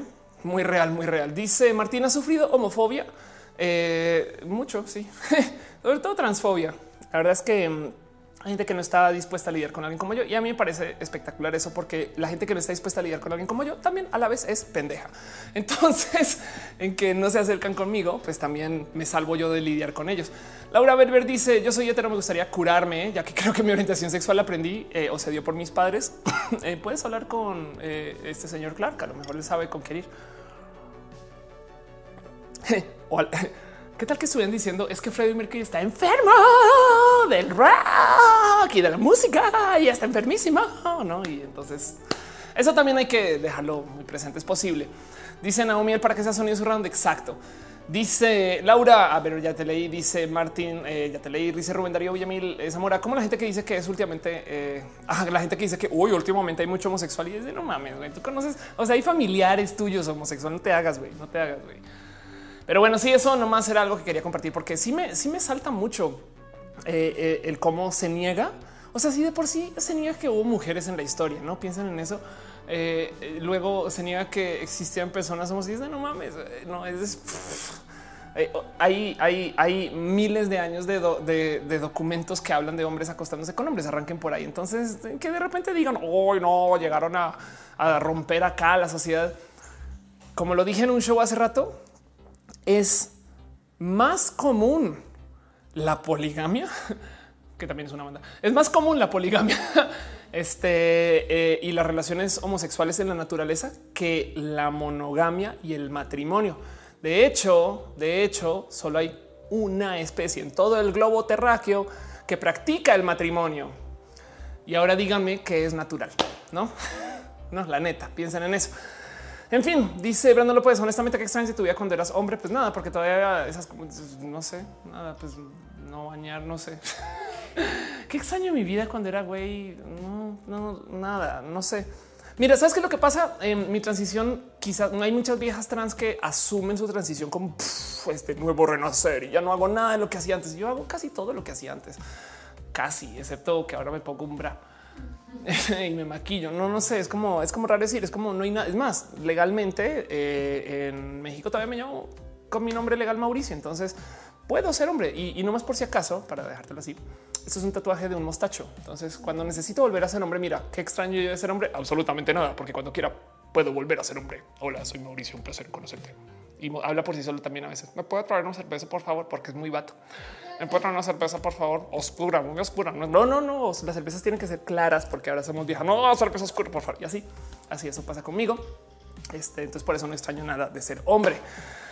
Dice Carolina Londoño, ¿qué tal mojo y su pelada de culo? Ya van dos, ya van dos. Entonces, pues no me parece nada así como que digas wow, para porque es que lea sus libros de historia, mija. Eh, dice Antonia Nayara Torre. Mi mamá acaba de escuchar lo que dijiste y me preguntó: ¿ya no transmite en su casa? Vamos en la misma camioneta y te viene escuchando. Sí, sí, transmite en mi casa todavía, todavía. Naomi, él dice: el mostacho este sí despista mucho, no? El tema sería las boobs. Ah, bueno, es que en ese caso hago así y ya, ya no hay boobs. Exacto. Sí, sí. Cuando ya es muy serio, como en el aeropuerto y eso de repente yo no, no soy, no, claro, no, Mauricio, hola, soy Mauricio y listo. no pasa nada. Este Rocío Moreno dice: Mi lesbianismo se me va a quitar por la sobreexposición. Tengo que tener mucho sexo lésbico. Ese cuat anda. Edgar Chávez dice: eh, Calonimus ven cal, eh, Calonimus suena primo hermano de Anonymous. Huevo. Y a lo mejor por eso es trans, no esas cosas, así las cosas. Retesam dice: Mi novio y yo decidimos una relación poliamorosa. Ha sido bien raro. No sabemos cómo invitar a quién o a alguien a una cita que nos ponemos a dónde vamos un poco confuso. Te digo algo, las relaciones poliamorosas, eh, cuando he visto que funcionan es justo porque se comunican muy bien. Es porque eh, eh, estas cosas hasta velas con gozo de, algo nuevo, de que nunca te había tocado, ¿no? Es como, como si fueran niños o niñas chiquitas de, ay, ¿qué me pongo para la cita? Con mi segundo novio, ¿no? Este- Ese tipo de cosas como que eh, te las velas con gozo en vez de, en vez de castigarte por eso y, a lo mejor este, pues algo des- desbloqueas ahí. En fin, dice Sam Banana que yo soy de género fluido por eso. Puede ser, puede ser. Pero bueno, este llevo al aire ya casi una hora, así que Eh, vámonos con una nueva sección que no es para nada nueva, que se llama Vamos a hablar de ciencia. Es una nuevísima sección. Está desde que, uy, desde que comenzó el show hace un año y medio. Pero yo me prohíbo, me prohíbo hacer transmisiones y no levantar temas que estén alejados al tema de la ciencia o por lo menos de algo que no sea explícitamente lo LGBT. Los amo, los quiero mucho y me gusta hablar mucho de lo trans y lo LGBT. De hecho, ahí están las banderas y estas cosas, pero siento que también vale la pena platicar de otras cosas que en últimas, si no presento acá, mm, tengo que hablarlo con alguien. Y, Noelia ya a veces me dice, Ophelia, ya son las 4 de la mañana, hay que, tengo que dormir. güey. Yo así de, pero es que ya no le puedo hablar al gato. Entonces lo pongo aquí en la escaleta. Es que hay un tema en particular que eh, ya había presentado antes. De hecho, di una TED Talk del tema em, que además quedó mal tildada, quedó mal guardada. Eh, o, sea, anotaron mal el nombre porque hasta los, los, que me dejaron dar la TED, eh, bueno, TED X, por si quieren ser bien pinches puristas, pero los que me dejaron dar la, la, la, TEDx no entendieron bien el tema de lo que quería presentar. Y para mí eso ya fue un momento de qué estás haciendo con tu vida, Ophelia. Pero estaba hablando acerca de una cosa que se llama la transdisciplinariedad. Ok. Y lo anotaron como la multidisciplinariedad, que es una cosa muy divertida, que es un error muy divertido que han cometido. Este, porque, porque esto se presentó en una universidad. Y lo que pasa es que, como dice el meme, la transdisciplinariedad es una nueva moda millennial que se está adueñando de las universidades. Porque eso es, no es, está muy divertido hablar. Para mí, para mí me es muy divertido hablar de ese tema porque hay mucha gente que me dice, güey, cuando yo era eh, universitario universitaria, a mí me enseñaron que lo más chingón de la vida iba a ser la multidisciplinariedad. Em, dice este Proxicol, ahora todo internet me pregunta si, si soy un bot. Exacto. Y el Torres dice: Estoy viendo rama y medio hace años que dejé de ver. Solo no te mojes con agua frío caliente. Pero bueno, eh, la locomotora dice: Será chingón que tu novio te ayude a arreglarte y te dé consejos para tu cita de las 8. Anda. Em, Dice Antonio Becerra, la semiótica es transando. Qué bonitos términos, no? Sí, de cierto modo, ¿eh? de cierto modo.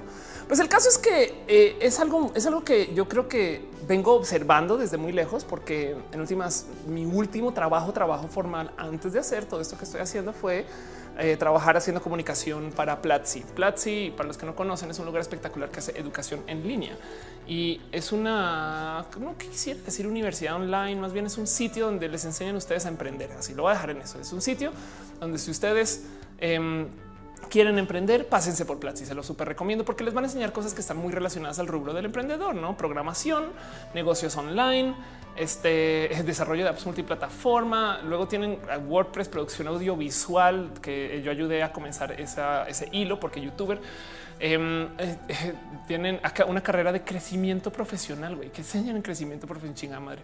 Curso para líderes en formación, curso de escritura online, curso de escritura en inglés, cómo prepararte profesionalmente para el futuro, curso de hablar en público, curso de inglés técnico para, en fin, el punto es, si ustedes quieren emprender, este y están medio perdidos de, por dónde vino a sacarlo. La Platzi, Platzi puede ser un, gran lugar. Y el, cuento es que Platzi originalmente comenzó como un espacio que eh, hacían dos amigos eh, este, emprendedores, eran, tenían foros de comunicación em, y de discusión, perdón. Y, ellos decidieron comenzar a dar cursos y, de dar cursos se volvió esta gran plataforma. y el cuento es cuando tú convives con los emprendedores, sobre todo los programadores y demás, comienzas a rascarle un poco a esto cuento de que nadie estudia programación o bueno, muy poquitas personas estudian programación y acaban programando, no?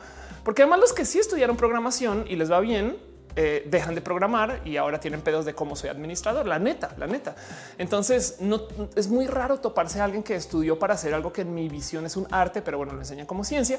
Em, y, luego eh, se quede haciendo eso cuando le va bien. No, no es que no estoy diciendo nada acerca de los programadores que siguen programando, pero, eh, pero, pero nomás tengan, tengan presente que em, es muy fácil en el rubro del emprendedor toparte con todo tipo de educación de gente que está educada de modos que la neta son para nada compatibles con lo que sí están haciendo. ¿no?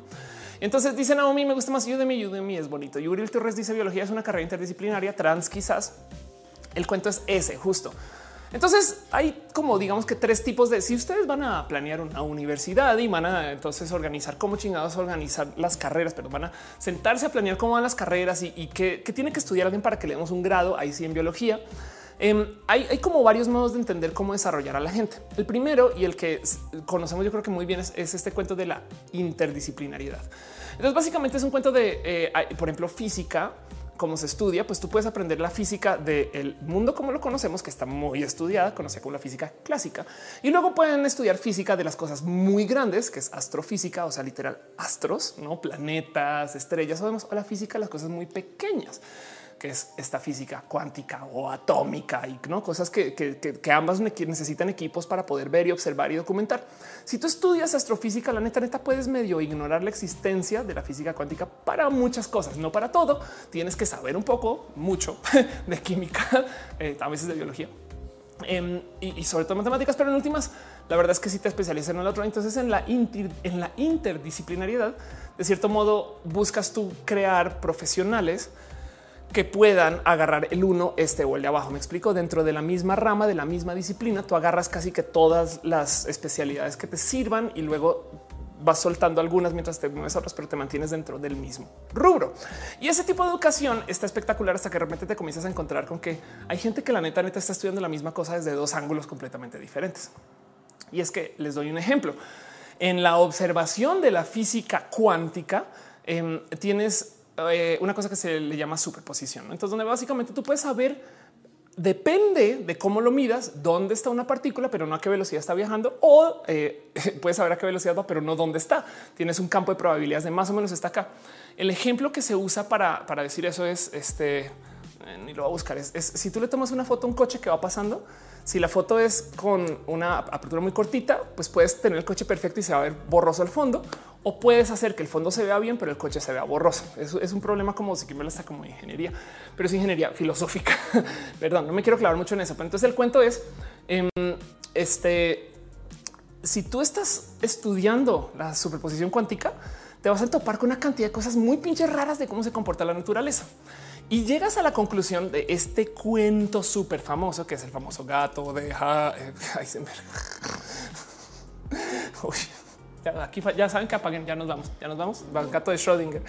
Este puedo devolver mi, mi, grado en física, no tengo ningún problema este, con ustedes este, por, por hablar del gato. Es que estoy pensando en Breaking Bad, güey. Entonces, por eso el gato de Heisenberg, que, que además no tenía gato, güey. Estoy bien pendeja. ¿Por qué me, por qué me pelan, güey? Este, pero bueno, el famosísimo cuento El gato de Schrödinger, ¿no? que el, tema es, es un pequeño experimento em, eh, que no existe, donde si tú encierras un gato en una caja que está atado a una zona, eh, que está atado a un proceso que es completamente al azar y sobre ese proceso que es completamente al azar lo puedes envenenar o no. Si no has abierto la caja en ningún momento, la pregunta es, ¿está el gato vivo o muerto? ¿Por qué importa esto? Pues porque si tú, si tú no estás viendo los átomos, em, se está moviendo o no. Me explico. Es, ese tipo de cosas. Matrodinger, justo ese tipo de cosas. Y entonces, eh, la conclusión a la que llegas cuando trabajas con físicos y, a la que se llegó hace ya casi 100 años es el gato es mejor si lo consideramos al mismo tiempo vivo y muerto a la vez. Eso es una cosa muy pinches cabrón.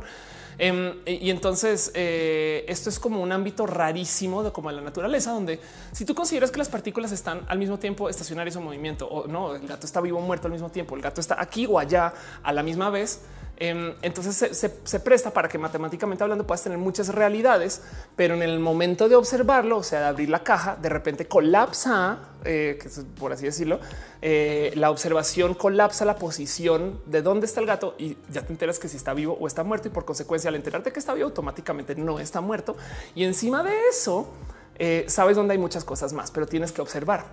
Y el cuento es que a veces parecería que las partículas pueden adivinar a dónde vas a observar y eso también está muy raro. Pero el caso es tienes a los físicos trabajando esto así, güey, hay cosas que hasta que las observas están y hay cosas que eh, están en muchos lugares al tiempo y de repente cuando les pones observación, pum, colapsa. Bueno, cerremos ese cajoncito y guardémoslo y vámonos al departamento de psicología que está discutiendo el cómo Freud de todas las personas. Freud propone que se están guardando las memorias en el cerebro y él dice que cuando tú tienes las cosas en tu cerebro eh, y el ejemplo que da me parece espectacular este es como si tuvieras a todo el recuerdo que todo lo de todo lo que conoces de Berlín de hace 10 años, de hace 5 años, de hace un año y ahora. Y en el momento en el que lo recuerdas, entonces colapsas el camino hacia el recuerdo original que tenías de hace 10 años y ignoras todo lo demás. Eh, eh, es, es, es, es, como eh, un, un, modo muy raro de considerar. Claro, güey, si, si, si, todos los pensamientos están guardados en el subconsciente al mismo tiempo, entonces cuál es el pensamiento más importante? Y la conclusión a la que llegaron los pinches psicólogos es, pues es que es todos al tiempo. Y cuando los observas, entonces colapsas el camino del recuerdo hasta ese momento en particular. Así que si eso no le suena a él cómo funciona este sistema de superposición cuántica, eh, eh, pues eh, les hace falta imaginación. y entonces no solo, no solo se, se, ha comprobado que más o menos así guardamos los recuerdos, sino que también más o menos así tomamos nuestras decisiones. Nuestro cerebro parece, y esto es investigación de hace 10 años para acá, parece que nuestro cerebro trata de planear todas las opciones posibles de todas las decisiones que podemos tomar y luego colapsa una e ignora todas las demás, que es una versión muy macro de lo que está pasando en un sistema cuántico. No, la verdad es que uno no tiene por qué influenciar al otro, no tiene que ser el uno por el otro. Pero entonces imagínense si alguien algún día dijera, güey, si ya tenemos toda esta matemática que funciona para los procesos cuánticos y si encontráramos cómo aplicarlas a los procesos de recuerdo y memoria, igual y a lo mejor hay algo ahí por investigar, güey. Pero ¿saben por qué nunca pasaba eso? Porque los psicólogos no hablaban con los físicos porque son interdisciplinarios, güey. Entonces está muy cabrón ver cómo en dos campos que no tienen relación alguna, de repente, ¡pum! Están trabajando cosas que podrían ser potencialmente similares. Y si no son similares, son cosas que tienen eco. Me explico que a lo mejor esto funcionó por acá para los físicos. Entonces igual alguien que sepa de física y de psicología lo puede aplicar en su rubro. Y eso, este eh, yo, creo que es hasta, eh, no sé, me, rebasa que, no haya sido más común antes, pero es que el sistema educacional de antes no consideraba la multidisciplinariedad porque entendía que tú te especializabas en un rubro. Y es que hay una cosa que yo, la neta, neta, no tenía presente hasta, no les miento, seis meses o menos acerca de la educación en general. Y es que se supone que tú te educas porque te estás preparando para un trabajo. Eso, eso a mí todavía me rebasa. Eh, yo creo que eh, yo a lo mejor es porque no me crié así y pues una, un gran, una gran eh, posición de, privilegio o, no sé, como que en ningún momento yo pensé que yo iba a estudiar esto para hacer aquello, sino yo estudiar esto para ser mejor persona o para enterarme de aquello o para estas cosas y, y nunca pensé que se supone que la educación es para eh, ejecutarla ahí, ¿no? Este dice Edgar Chávez Changos, el gato de Heisenberg es la pata que mueve los hilos de la mafia tras de la piedra azul. Exacto. Uriel Torres dice en diseños experimentales nos enseñaron que igual todo puede ser diferente tan solo por ser observado, además de que nuestros sensores son limitados. Exacto. Tienes toda la razón. Además, Laura Berber dice el recuerdo se llega a través de la hipnosis y el sueño. Anda. Y, lo que vas haciendo es que vas como supuestamente como colapsando el camino hasta que llegues al recuerdo también, no? Pero bueno, Carlos Rodríguez dice mi mensaje no sale en chat. En Ah, sabes que es culpa mía. Voy a cambiar esto a live chat para que salga absolutamente todo. Manuel Román dice conocimiento que existen muchas disciplinas al mismo tiempo hasta que lo observas en una disciplina en particular y colapsa. También, también tienes toda la razón. Pero bueno, entonces el caso es la multidisciplinariedad era, digamos que eh, como el turbo en los ochentas para los que les gustan los coches. Eh, la música, el nitro en los noventas, eh, la música, las películas de ninjas en los ochentas. Eh, esas cosas que estaban muy de moda en ese entonces que decían eso es el futuro, güey, wow, vienen las katanas, ta, ta, ta, no motos también, moto ninja, no. Y pues hoy en día ya no son tan el futuro, pero, pero en ese entonces entiende una por qué, por qué lo postularon como el futuro. Eh, y es que sí, claro, la multidisciplinaridad le trajo una cantidad de cosas muy bonitas al sistema educacional porque comenzó a, a sentar a psicólogos con físicos a ver qué pedo y a sentar a, sobre todo eh, científicos de la tecnología con personas que necesitaban de tecnología para desarrollar sus estudios, su investigación, estas cosas. ¿no? Entonces, eh, la multidisciplinaridad básicamente se trata de estudiar una rama completa y luego estudiar otra rama completa y a lo mejor ver dónde se topan, ¿no? Pero entonces comenzó a nacer este cuento que no sé cómo se aterriza en México. En Estados Unidos, tú, por ejemplo, estudias una carrera con un major, que es eh, en lo que en lo que estás estudiando, por así decir, y luego puedes tener un minor en otra cosa. Entonces, por ejemplo, puedes hacer una carrera en derecho, no eh, legal, y puedes tener un minor que es eh, una, un acercamiento a la literatura. Entonces eres un abogado que puede escribir y, a lo mejor eso lo puedes aplicar para ser periodista, no? Eh, o no, como acá, acá no sé si hay licenciaturas mayormente, no algo así, no, pero si sí hay, si sí hay diplomados, por ejemplo, en México. Especialidades también. Exacto. Entonces eso también comenzó a suceder, que las universidades comenzaron a ofrecer especialidades, diplomados y, como que un poquito como educación en paralelo, que era educación, si quieren verlo patito en un tema, pero se le ofrece a personas que tienen algo que no es patito en otro tema y con tal de que a lo mejor topes con zonas de overlap.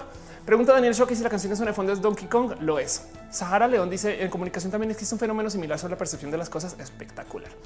Rocío Moreno dice la extensión de la duración de la educación busca obligarte a entrar en una moratoria para no llegar al mundo laboral tan rápido porque no hay trabajo. Wow. Em, dice el Alex, no hay licenciaturas así de que hablas, Ofelia. Yo hice dos y son majors. Anda.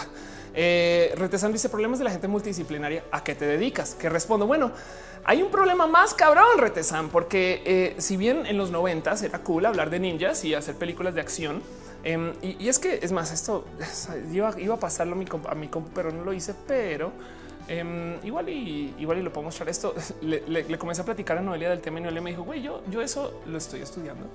Eh, y esto es, esto es una legit foto. No sale, no sale, es una lástima. Eh, de su cuaderno, que está por ahí. a ver si sale aquí. Si sale, no sale nada. Qué problema. Bueno, donde dice, a ver, este, eh, si, tú estás haciendo una, arte, eh, perdón, una carrera este, interdisciplinaria, no cambias el eje discursivo, no? Si estás haciendo una carrera multidisciplinaria, entonces ya no solo ves una perspectiva, o sea, una perspectiva, no, solo una perspectiva perdura, sino este, un discurso nunca es el único y verdadero. Dentro de la multidisciplina tienes el tema que quién tiene más peso, no los psicólogos o los físicos, la neta. Y es de no, ninguno, todos, todos es, un tema este, eh, multidisciplinario justo. Em, y entonces eso, eso es un tema que se viene platicando acerca de cómo educar, cómo acercar a la gente, no cómo, cómo, cómo llevar a las personas esto. Por ejemplo, uno de los motivos en los cuales multidisciplina se redujo a, a la educación secundaria en mi colegio en Colombia, mis últimos cinco años de educación, yo podía elegir em, más o menos como, como especializarme en ciencias o en literatura o en otra cosa. No, entonces, eh, y eso era parte del, International Baccalaureate, que es el sistema inglés que era en su presencia o en su propuesta en ese entonces multidisciplinaria. Pues bueno, todo esto para hablar de la multidisciplinaria que ya la conocen y, la conocen también que justo en mi TEDx eh, me tildaron a claro, esta vieja está hablando del futuro, entonces pues a huevo, a huevo, está hablando de la multidisciplina. Yo no, güey, yo estoy hablando de una cosa que está aún más presente hoy, que es la nueva moda millennial, porque muchas personas en espacios universitarios, la neta, sí están hablando de este término y es la transdisciplinariedad. Y es que tenemos un pedo, güey. Si tú estudias ciencias de la comunicación eh, y, te tardaste siete años en graduarte porque eres una persona poco este, apta para estudiar, em, capaz si te perdiste eh, el, inicio de Twitter, de Facebook, de Instagram, no? capaz si se te fue, no? Si tú estudias y eso es comunicación, si, si estamos hablando de la computación, güey, cambiaron todas las tecnologías en dos años, tres años. Así que tienes un problema muy serio al decidir qué vas a estudiar, si uno no sabes bien qué vas a estudiar y dos, si las cosas están cambiando de modos tan salvajes, no? Porque igual y tú dices, no, pues es que yo me especializo en leyes mexicanas para no sé qué, pum, nafta. Ok, yo me especializo en leyes mercantiles, no sé qué, pum, se acabó el nafta. No es, eso puede pasar, puede pasar. Entonces es un tema muy rudo y, cuando tú tienes una empresa es muy normal toparte con que la gente desde la empresa forma a las personas ahora. O sea, literal comienzan a tener cursos muy intensos de capacitación interna dentro del producto de empresa. No? Em, Dice Uriel Torres, sigo esperando tu video de cocina transmolecular con Ofelia. Exacto. Siempre dice Jorge Omar Rodeles Nieblas. Y ahora que descubrimos, pues descubrimos a la educación Montessori, yo creo, em, porque justo la transdisciplinariedad es algo que de cierto modo en medio se aplica. Eh, y yo creo que ahí sí, por eso, por eso quería hablar de ellos con cómo lo presenta Platzi.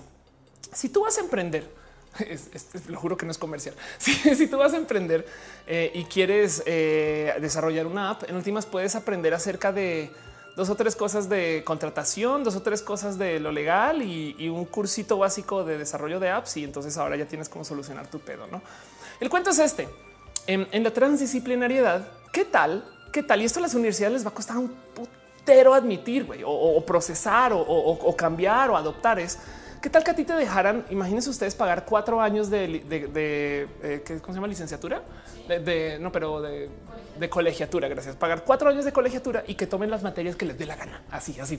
Yo quiero tomar una de filosofía, este y dos de biología y luego quiero tomar seis de macramé, este y luego entonces voy a tomar este una de, algo atlético y entonces luego eh, saben que voy a especializarme en matemáticas avanzadas. No, güey, qué chingados está estudiando esta persona, güey. Ni idea, pero está educada. Sí, la neta sí, porque estudié matemáticas, macramé, algo relacionado con el tema de los, del atleticismo, este, biología. ¿Y qué más dije? Se me fue. Pero bueno, estu- aprendió muchas cosas y también de la vida, de paso. Sabes que está aprendiendo a ligar, está aprendiendo a ligar. Es una persona muy interesante quien, quien aprenda macramé y matemáticas. Este, pero entonces el caso es si hoy en día nos estamos educando así y lo digo, lo digo porque algo va a pasar con la educación. Una de estas cosas que, em, que hablo y presento mucho cuando hablo de justo el tema de la educación es una plática que en su momento dio esta persona que se llama Nicolás Negroponte, que Nicolás Negroponte, ah, caray, Nicolás Negroponte este, em, fundó el MIT Media Lab, que es el laboratorio más chingón como de desarrollo, si quieren verlo, este, de tecnologías de MIT. Y él lo que decía es, si ustedes ven cómo se ve un quirófano de hace 100 años y lo comparan con el quirófano de hoy, eh, los cambios son muy drásticos. ¿no? El quirófano de hoy pf, tiene pantalla, no sé qué, el otro tipo de sistemas. No sé. El quirófano de hace 100 años era pues básicamente una pequeña carnicería limpia. y si ustedes ven un salón de clases de hace 100 años y un salón de clases de hoy, en la gran mayoría de los casos, porque ya, ya que he estado hablando de esto, sí me han dicho, güey, acá eso sí ya cambió. eh. Pero la gran mayoría de los casos, lo único que cambió es el color del pizarrón. No pasamos a pizarrones blancos. Wow, la tecnología llegó al salón. No, este entonces, Nicolás Negroponte habla de eso y, el cuento es que justo estamos cambiando mucho el cómo adoptamos, el cómo chingados nos educamos. Y es que los métodos de educación de hoy son transdisciplinarios porque tú atraviesas las disciplinas, tú agarras una cosita de allá, una cosita de acá, como dice Cris Aldama. Sería la universidad como un árbol de skills de un RPG. Exacto. El trans, el sistema transdisciplinario. Te están preguntando qué es macrame. Claramente, claramente no fue a la universidad donde enseñan macrame. Exacto. Sí, es una manualidad, es una manualidad. Seguro este Crafting Geek Liz hace macrame y ella te puede enseñar. Em, lo digo porque está invitada al próximo episodio de TechMex. El caso es em, este justo la transdisciplinariedad es desarrollarte como si fuera un RPG. Te vas especializando en áreas, pero en cualquier momento agarras a especializarte en otra cosa que no tiene nada que ver y las comienzas a empatar para que todo funcione. Porque una cosa es aprender mucho de biología y, de eh, este, psicología y encontrar espacios de overlap. Otra cosa es tener una cosmovisión de biología, física, este, química, matemáticas y no sé, este eh, esquí acuático, no al tiempo, no. El único problema de eso es que entonces ya no nos especializamos? Entonces, eso también hay que tenerlo muy presente porque si las universidades están adoptando la transdisciplinaridad, este pues esto entonces va a ser un tema, ¿no? De que no solo, no solo no nos estamos especializando, sino que además las carreras o las clases o las materias o los temas menos populares se van a volver aún menos populares. Me explico, es, es- antes nos obligaban a estudiar un poquito de humanidades y, y, a nadie le interesa, pero como me decía Noelia cuando estás platicando esto hace ayer o antier, es, es quien sí le interese humanidades va a tener cómo clavarse en eso de lleno, ¿no? Em, dice Rainbow David, en están sistemas o redes. Estudié la mano de una carrera multimedia y e-commerce. Casi nadie se mete, nos bullean los profes, pero salimos con el currículum más grande de la carrera. Andamos. Serrat Morato dice: "La- Me me gusta la educación, pero no la académica. Constriñe mucho. Es un tema y además estamos automatizando mucho. Entonces quería justo platicar un poquito de eso, porque de nuevo, cuando yo presenté acerca de la transdisciplinariedad, del formarte tú aprendiendo, o sea, es que la neta, neta, en últimas, como les digo, a mí me cuesta mucho presentarme en la tele y decir que me preguntan qué hace yo, pues soy física, pues una maestría en econometría, pero toco guitarra y hago stand up, güey. Y tengo un show donde hablo de estas cosas. Entonces es muy jodido. em, como ubicarme con un nombre y por eso me inventé el título de la explicatriz porque como que me engloba. Pero la verdad, verdad es que en últimas yo no les voy a mentir. A veces sí me topo con paralelos de una cantidad de cosas que no hubiera visto si no hubiera tomado decisiones tan pinches raras con mi carrera. Y esto por lo general no se fomenta, no como que se pide que si tú estudiaste una cosa, eso vas a hacer de por vida. Y si quieres cambiar de eso, entonces el castigo conservador viene hacia ti, no es de cómo, cómo vas a dejar de ser doctor, no? Y es de no mames, güey, hay doctores que quieren ser saxofonistas, que es un ejemplo que uso mucho. Em, hay una, hay una, hay una frase este, pseudo célebre de John Adams, que es nada más y nada menos uno de los padres fundadores de los Estados Unidos, em, que, que yo creo que también es parte del por qué estamos pasando por un cambio así. Me parece muy, muy bonito y lo, la, quiero traer acá nomás porque es parte de como, como también es, es un por qué, por qué está pasando esto ahorita. Pues sí, está el tema del Internet. Eso no lo dudo. El Internet nos está enseñando a enseñarnos. Pero también dice, y esto estamos hablando de uno de los literal founding fathers, de las personas que estuvo detrás de la creación de los Estados Unidos y dice, miren, yo, yo estudio política y guerra. Tengan en cuenta que eso se escribió en 1700 y algo, 1780. Entonces por eso tiene este, ortografía diferente en inglés. Dice, pero bueno, yo estudiar política y guerra para que mis hijos entonces tengan la libertad de estudiar matemática y filosofía. Mis hijos, entonces, o la generación de mis hijos va a estudiar matemática, filosofía, geografía, historia natural, arquitectura naval, navegación, comercio, agricultura, para que luego sus hijos puedan estudiar pintura, poesía, música, arquitectura, porcelana, etc. Y esto es en 1780. Entonces también de cierto modo parte del por qué nos estamos realizando como estas personas transdisciplinarias es porque iba a ser un poco raro porque yo sé que hay muchas, muchas, muchas necesidades en la vida pero es porque podemos, güey, porque hoy en día la neta sí podemos aprender acerca de técnicas avanzadas de canto en casa, ¿no? hay como, hay como, y, eso se permitió porque nuestros papás trabajaron para que existieran ese tipo de tecnologías, para que, o la generación de nuestros papás, para que exista ese tipo de tecnologías que en últimas nos da acceso a estas cosas. Entonces, em, e, e, eso, eso es el cuento con, con el espacio trans y multidisciplinario. Y lo digo porque algo, no, no, solo algo va a pasar con Internet, sino, es algo ya está pasando, ya algo ya, ya, ya está sucediendo. No, no más consideran que la neta sí estamos muy conectados al Internet y, yo creo que parte, por ejemplo, hablando de lo LGBT, parte del problema porque hay gente que la neta, neta no entiende y no acepta y no vive lo LGBT es porque no se criaron con el pinche Internet a la mano, güey. No se criaron con el Internet y entonces ahora todo les parece grande y difícil y lejano. Pero entonces, ¿cuánta gente usa el Internet? No más para que tengan aquí un poquito como de contexto. Em, el 65% de la gente en México está conectada al Internet. Me explico. Em, y esto, este, eh, no más para dejar en claro, eh, piensen ustedes que el 54% del globo terráqueo está conectado al Internet. Entiéndase, para el 45% de la población mundial, tweets, WhatsApp, hablarse, mandar un mail, hablarse con alguien que no está en tu ciudad, este, todas estas dinámicas que nos parece básicas y que damos como por hechas del Internet para, para literal 3.500 millones de personas, creo que le estimo. Eso es inédito, ¿no? Entonces, claro que somos una rara generación, además los que sabemos y usamos del Internet y tenemos acceso a todo esto. O sea, nos podemos educar en lo que queramos porque el Internet da un chingo de información gratis y libre. Em, y en México justo o sea, México todavía tiene mucha gente por conectar al Internet, porque por ejemplo Argentina tiene el 93% de su población conectada al Internet, Colombia el 61, este eh, y, va variando un poco, pero pues también consideren que en Latinoamérica en promedio estamos más conectados al Internet que el promedio mundial y eso me parece hasta raro. Entonces algo va a pasar con la educación que nos va a mover, no? y nos va a mover porque miren, hoy me puse a buscar cosas raras que puedes aprender en el Internet, que la neta capaz en la universidad te hubiera costado un chingo. Pues primero que todo, em, así como en lo que es muy legítimo, tengo un amigo, eh, tengo un amigo eh, espectacular que, tiene una cosa que se llama Microbotics em, y Microbotics es cha, Microbotics escuela. A ver, eh, es una pequeña escuela de robótica para niños. Es un caso espectacular porque Ah, se llama Robotics, perdón. Eh, porque literal es un una pequeñita escuela que agarra chamacos y les enseña a programar desde, pero casi que bebés, güey.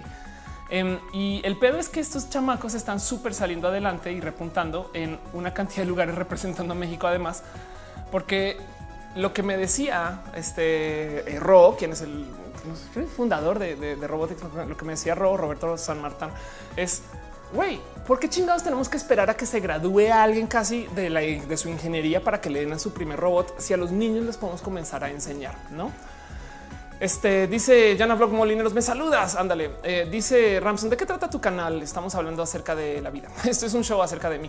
Dice Twister, eh, hay que recordar que hablamos de eh, Hollywood. O sea, entiende que predomina el negocio. Ah, estamos hablando de, perdón, eso está bien viejito. Estamos hablando de otra cosa. Ya dice María Pilar Cardona, qué rico que es stream. Qué bueno que estés acá. Banana dice Hogwarts es algo así en cierto año, aunque permanecen algunas materias obligatorias. Puedes elegir cierta cantidad de materias opcionales, incluso basar su horario con esos datos. Eso sucede en Hogwarts porque ellos respetan una cosa que se llama el International Baccalaureate, que básicamente bueno, no sé si sería el international, pero es, el sistema británico de educación que me tocó a mí de cierto modo eh, muy por encima. Pero en el caso es que Robotics es una pequeña escuela robótica para niños que además tiene el problema que estos niños cuando salen de microbotics y entonces ahora buscan un espacio donde no, ahora acabas de estudiar qué ingeniería y van, llegan las ingenierías y un chingo de cosas ya la vieron, no? Pero entonces, pues bueno, el caso, pero cosas raras que se aprenden en el Internet que, que me divirtió mucho este fue, una rara investigación, no, más para que tengan así como presente cosas raras que, pasan en el Internet. Este Pues primero se puede, eh, este canal es de cirugía UNAM, está enseñando cómo, cómo hacer suturas de piel y, y- da como clases básicas del tema en el tema de cirugía. O sea, es, es un, bueno, pues así, así tejes la piel y así limpias las heridas y, ¿no? y es de, ok, esto se enseña gracias a la UNAM. Técnicamente pueden aprender ustedes si algún día por algún motivo cortan a alguien y necesitan suturarlo, pues ahí hay un video en YouTube para eso, ¿no? Eh, otro video muy divertido, no se asusten mucho con el tema es cómo limpiar eh, tu inodoro, caso de que hayan invitado al pobrecito del negro cortado a la casa, eh, cómo limpiar el inodoro usando Coca-Cola, ¿no? Entonces, este es, es, es, una, es una bonita técnica que les voy a decir algo, les voy a decir, les voy a decir algo muy cabrón, pero, pero muy cabrón. Y- y lo voy a decir solo una vez. Funciona, funciona muy bien. Pueden limpiar su inodoro con este Coca-Cola. Y pues hay un tutorial que les enseña cómo hacerlo. Otra cosa rara que pueden aprender usando el Internet. Este, este video me parece espectacular. Ah, caray, no, chingada madre. Este video me parece espectacular. Cómo construir un motor turbojet. Y entonces eh, acá tienen este güey que literal agarra este casi que esto es como un turbo eh, automotriz. Sí, exacto. Sí. Y entonces lo vuelve un pequeño eh, eh, motor de yo creo que es para potencial uso aviónico turbojet. Ah, mira, y, construye un, un coche. eh, ¿Cómo se llama esos coches de bebés eh, en México? Una carriola. Exacto. El güey construye una carriola este turbojet. Pero bueno, esto, esto lo enseñan acá en el YouTube, ¿no? Cómo construir este, un motor turbojet. Otra cosa rara que pueden aprender ustedes en el Internet, créanlo no, eh, es cómo se construye un casco de Iron Man. Entonces, la verdad es que me divertí un chingo viendo estas cosas, güey. Em, porque esto, es- este es, de hecho es un canal de un güey que dijo voy a construir un, un real traje de Iron Man. güey". O sea, se sentó desde el 2010 a tratar de hacerlo. Y pues ahí lo ven, ¿no? Haciendo es un cosplay pues épico, la verdad. Y esto tengan en cuenta que es el 2014, pero fue todo hecho ahí. Nos da el tutorial de cómo hacerlo. Entonces es por dar nomás pequeños ejemplos bien tontos y no de cómo hay tantas cosas que se aprenden en el Internet. Y lo único que queda entonces pendiente es y quién me valida que esto sí es, es no? O sea, la neta, igual y si pueden decir, güey, perdón, pero es que yo sí llevo 10 años de hacer suturas, güey. Pero no tengo el permiso. Entonces, ¿qué pedo? Joana Blog Molinero dice dónde eres. Soy de Colombia, vivo en México. Le tengo mucho cariño a México. Eh, este, estoy en la Ciudad de México. Besitos. Dice la locomotora. eh, mi papá dice cosas similares que dijo, que dijo. Bueno, en fin, Em, dice la locomotora. Más bien, dinos algo que no puedes aprender en Internet. Que no se puede aprender en Internet. Es una buena pregunta. ¿eh? Que, no se puede aprender en Internet. Este, cómo convencerla de que vuelva. Eh, que no se puede aprender en Internet sin un papelito que te lo verifique no servirá. Depende de, depende de. Miren, ya lo he dicho cien mil y un veces, pero si, si ustedes quieren emprender en algo estos cinco años va a ser en la validación de la verdad. Entonces, este habrá quien tendrá que validar estos profesionales. Miren, saben qué? Ahorita que he estado aprendiendo eh, guitarra y ensayando y demás, no saben la cantidad de gente que me ha dicho, güey, aférrate a YouTube para aprender de todo. Y yo, pero en algún momento necesitas un profesor, no? Y hay gente que de plano me dice, no, yo llevo cinco años de, no ver a ningún profesor de música. Yo, "Pff, mind blown, güey. Es como eh, eh, entiendo, o sea, igual y si te pueden llevar hasta acá, pero falta algo. Y esto es en mi cabeza exenia la hora, güey, no? Porque habrá quien dice, pues güey, yo ni siquiera aprendí nada y estoy haciendo discos, güey. no y se ríen de todo, güey. O sea, quieres aprender música, ¿qué te pasa, pinche novata? No, eso puede ser posible. Dice eh, Nice Barajas, mi hermano era Ciro Loca y encontró su trabajo ideal siendo maestro de un makerspace. Exacto. También quiero hablar de eso un poquito. Eh, dice Latidos Díaz, procesos médicos. Anda. Eh, Aisha Kuri dice como el japonés que hace cuchillos de diferentes materiales y cortan cuchillo de gelatina, hielo, papel. Exacto. Eh, Entonces, eh, estamos viendo una rarísima era donde hay gente muy, muy, muy, muy desconectada de la realidad y gente que no tiene la neta capacidad para autoeducarse. Y del otro lado, tienes acceso a toda esta pinche información para educarte. Entonces, eso algo va a pasar con la educación. Justo lo que quería hablar acá es la, transdisciplinaridad tiene un problema muy cabrón y es que todo lo que viene ahora no tiene nombre. güey. No la neta, neta no tiene nombre. Vamos a encontrar programadores que llevan 20 años de programar que nunca fueron a una universidad, güey, pero tienen pedigrí de programadores porque güey, son los que salieron con algún framework, quizás capaz y colaboraron a un código de código abierto, a un software de código abierto y lo volvieron épico. No me explico, todo eso puede pasar. Cris Aldama dice mi tesis fue hacer un lenguaje de programación, un robot para que los niños de primaria lo programaran. Chingón. Jesús Rodríguez dice inteligencia emocional, relacionarse con el otro, empatía, solidaridad. Te lo juro que hay alguien enseñando eso en YouTube. Te lo súper prometo que hay alguien dando clases de empatía. Eh, Monserrat Muerte dice en el conocerte valían por casi todo. Anda, Polaris G dice lo más reciente que descubrí en Internet es que aún pueden eh, inventar instrumentos como el Winter Gatan Marble Machine. ¿La han visto? No, pero eh, vamos a googlear eso. A ver, a ver nomás. Winter Gatan Marble Machine. Ok, ya lo encontré rapidín. Ah, sí, ah, ya, ya ubico. Sí, sí, ya, ya ubico qué video es. Es esto. No es una persona que, este, ¿cómo le dicen en México? Canicas. Sí, ok, en Colombia le dicen piquis. Entonces alguien hizo un instrumento a base de canicas y es esta bestia. Este, y pues fue literal un invento, un invento así total. Y este está espectacularmente. Sí, este es un video muy, muy bonito por si tienen tiempo para verlo. Se lo recomiendo, pero bueno, Néstor Estrada dice: Mándame un abrazo solo de pre, ando de pre, o tal vez es hambre. Pues en este momento es donde tú sacas tu teléfono, vas a Uber Eats y pides algo dulce o con cafeína y nos vemos en 10 minutos cuando estés más feliz. si no, un abrazo. Reboot David dice: Mis padres me dicen qué vas a hacer cuando nosotros no estemos. Yo voy a buscar cómo hacerlo en Google. a huevo, exacto. Sí, total.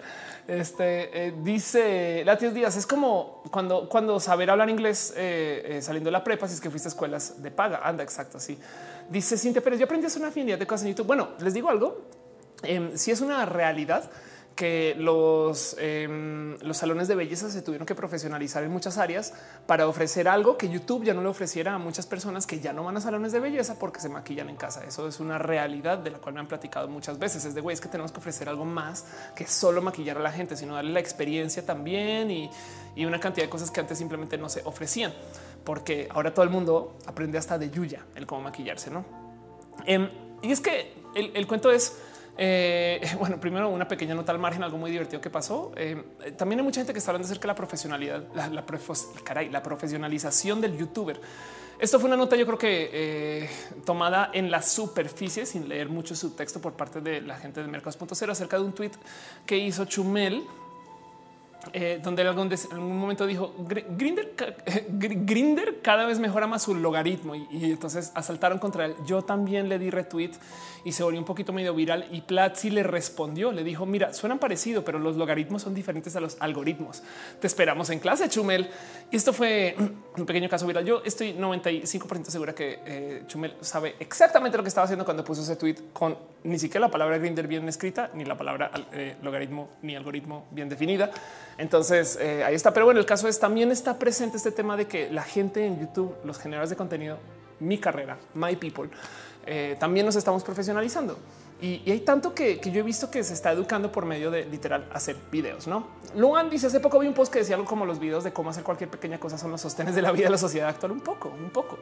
Los tutoriales, la verdad es que existen desde hace mucho tiempo. Y es más, crean un, un raro modo de desarrollo de, de ideas, porque eh, si hay algo para lo que se crea el tutorial, piensen en esto como acervo de conocimiento. ¿no? Si yo creo un tutorial de cómo solucionar un problema X o Y con un modo específico, entonces ahora una horda de gente va a solucionar ese problema con esa solución. Me explico. Eh, y eso puede ser bueno o malo. Por ejemplo, si mucho software se desarrolla así, capaz entonces por eso a veces se generan pequeñas vulnerabilidades, porque de repente casual acaba a, tal, no sé, trozo de código basura en mucho software que pues, literal muchos programadores eh, hoy en día no programan, sino que este, van a Stack Overflow, copian el código ya solucionado para otra cosa y lo implementan en su código y listo. Entonces ahora hay un chingo de gente que literal son como implementadores de Stack Overflow Solutions y listo, pedos no solucionados, vámonos. Um, pero bueno, el punto es algo va a pasar. Madres, me está censurando YouTube. Algo va a pasar eh, eh, con el cuento de la, de, la educación en general, porque el e-learning, o sea, esto suena muy divertido de, presentar. O sea, no solo Platzi, a Platzi le tengo mucho cariño porque hacen las cosas con mucho, tienen mucha alma, güey, los quiero un chingo. Eh, pero la verdad es que cada dos meses o tres se acerca alguien conmigo y me dice es que yo tengo un gran emprendimiento en una empresa que se dedica a hacer educación en línea y tengo no sé cuántos estudiantes y es de tú también, no? Y alguien sí, yo también y alguien sí, yo también. Y es de qué esto qué pedo, güey, no? Y, de repente mucha gente también se está educando en línea para muchas cosas. Um, y, yo creo que me dio un poquito de, sentido. Cintia Pérez dice a instalar Formica, arreglar celulares, arreglar el, el, motor de mi auto, cambiar la tubería, mi tanque de agua. Si soy un poco obsesiva y la gente nunca dejaba las cosas como yo quería. Es verdad, es verdad. Rocío Moreno dice creo que los tutos son muy mecánicos. Falta el fondo del por qué y para qué. Exacto. Y eso, eso es lo que yo quería traer un poquito a luz a esta discusión de la transdisciplinaridad. El riesgo de la transdisciplinariedad es que uno, las cosas que no son populares o comerciales queden en el olvido, no como que de repente tienes gente que solo come comida rápida y ya no come verduras porque para qué no. Y del otro lado, eh, la otra cosa es que justo la transdisciplinariedad no ahonda, entonces se enseñan pocos fundamentos. Es como si de repente decidiéramos que toda la educación global va a ser eh, eh, solo por fines de ejecución. Es aprendes a tejer los que necesitan tejer, pero, pero también en algún momento toca sentarnos a pensar por qué necesitamos ropa. ¿no? y entonces eso puede ser un, un cuento completamente diferente que no se no le queda fácil. Es una debilidad de la transdisciplinariedad. Y eso hay que tenerlo muy presente porque, porque de cierto modo estamos revolucionando la educación ¿no? y, o estamos siendo víctimas de esto y nos va a tocar lidiar con esto porque la neta, neta, el motivo por el cual hay gente orata en la vida es porque nos educaron con el Internet. En fin, dice Rigo Zavala, no hay que reinventar las ruedas. Es verdad. Cris Aldama dice hay un post muy famoso de Medium sobre cómo un güey se robó datos de tarjetas de crédito con una librería de código libre que fue maliciosa. Exacto. Retesan dice mis tutoriales favoritos son los de Mayre Wink. Verla me hace sentir muy bien este eh, por no ser buena manualidad. Sandra. Exacto. Mayre es espectacular. Tengo mucho cariño. Mayre de paso. A Bebs dice cositas eran nuestra youtuber de tutoriales de la infancia. Bueno, quieren ver una. Yo ya eh, a lo mejor hablé de ella asumiendo que todos la conocían, pero les voy a presentar a, Liz Crafting Geek. ¿eh? Ella nomás un poquito de cultura digital, chavales. Eh, Liz es uno de los youtubers más grandes de México. Tiene 7.6 millones de suscritos eh, y ella enseña justo eso, manualidades. Eh, entonces hace este tipo de producciones espectaculares. De hecho, eh, ella está en Tecmex y, y, vive en Guadalajara, hace todo desde Guadalajara. Eh, y pues hace cosas muy bonitas todo con sus manualidades. No seguramente me van a demandar por por esos tres nanosegundos de su video en mi video, pero pues ahí les presento. No, eso es Crafting Geek. Liz, Liz de Crafting Geek, es una persona más espectacular y es muy bonito porque Liz es, este eh, viene de mercadotecnia, creo. Entonces eh, tiene como una visión muy bonita acerca de los productos eh, que hace que vende. Güey, su canal en inglés, su canal secundario en inglés tiene 179 mil. Que ya va a ser chingada. Eh, perdón. Entonces eso, eso es que, todavía existe. O sea, esto todavía, todavía es cosa, no? Eh, y de nuevo, es que algo va a pasar con la, con la educación, porque va a llegar un momento donde nos vamos a topar con personas que nunca fueron a la pinche universidad, güey, y tienen mucha más exposición al rubro laboral el que están ustedes que alguien que sí. Y entonces a quién se le da validez? No, eso es un tema. Eso es un tema. Así se Donkey dice: Yo sigo a Liz, pero no hago nada. Este Buda González dice: Hace años seguí ese canal. Pensé que no seguía. No, Liz la vi ahorita. Está espectacular. En fin, este está haciendo cosas muy bonitas. JC Kaisin dice: eh, Cuando te sale anuncio, siempre trato de cerrarlos. A mí, ah, ok. Eh, igual y si quieres cambiarte a Twitch también, si te choca. Bueno, Twitch también. En fin, olvídalo. Eh, Dice eh, Rocío Moreno, necesitamos ropa porque somos simios pelones y nos enfriamos y quemamos de volada. bueno, digo, es, tiene que haber en algún momento algún tipo de desarrollo fundamental. Por ejemplo, mucha gente se queja a veces, eh, sobre todo en los países que tienen grandes inversiones en ciencia, en por qué chingados estamos gastando tanto dinero en enviar a una persona a la luna cuando tenemos problemas de hambre aquí en el país. Y es de güey, porque al enviar a alguien a la luna estamos desarrollando una cantidad de ciencia que va a ayudar a que estas personas luego en el futuro o que tengan unas herramientas para lidiar con los problemas que ya hay acá. ¿no? Y eso es muy difícil de argumentar porque es romper un compromiso con el corto plazo por irte por el mediano o hasta el largo plazo.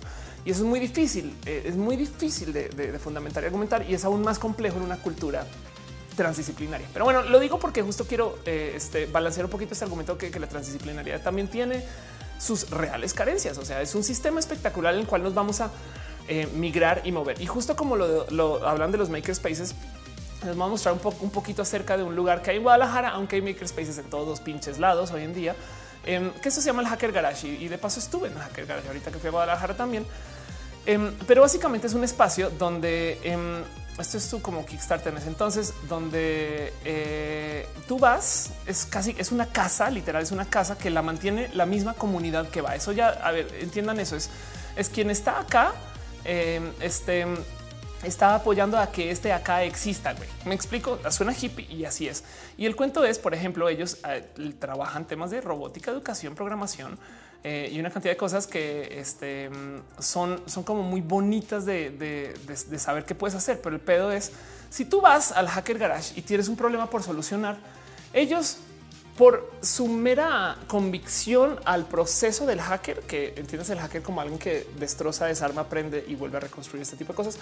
Eh, por su mera convicción al proceso del hacker, no te enseñan cómo solucionar el problema, sino te enseñan cómo lo solucionas tú güey. O sea, ellos no te dicen, a ver, dame tu computadora. Oh, listo, ya te reinstalé todo, toma. Sino te dicen, a ver, vamos a aprender cómo se reinstalan cosas en la compu o cómo se solda o cómo construimos algo. Y entonces yo, de hecho, recibí una pequeñita clase de Arduino estando allá.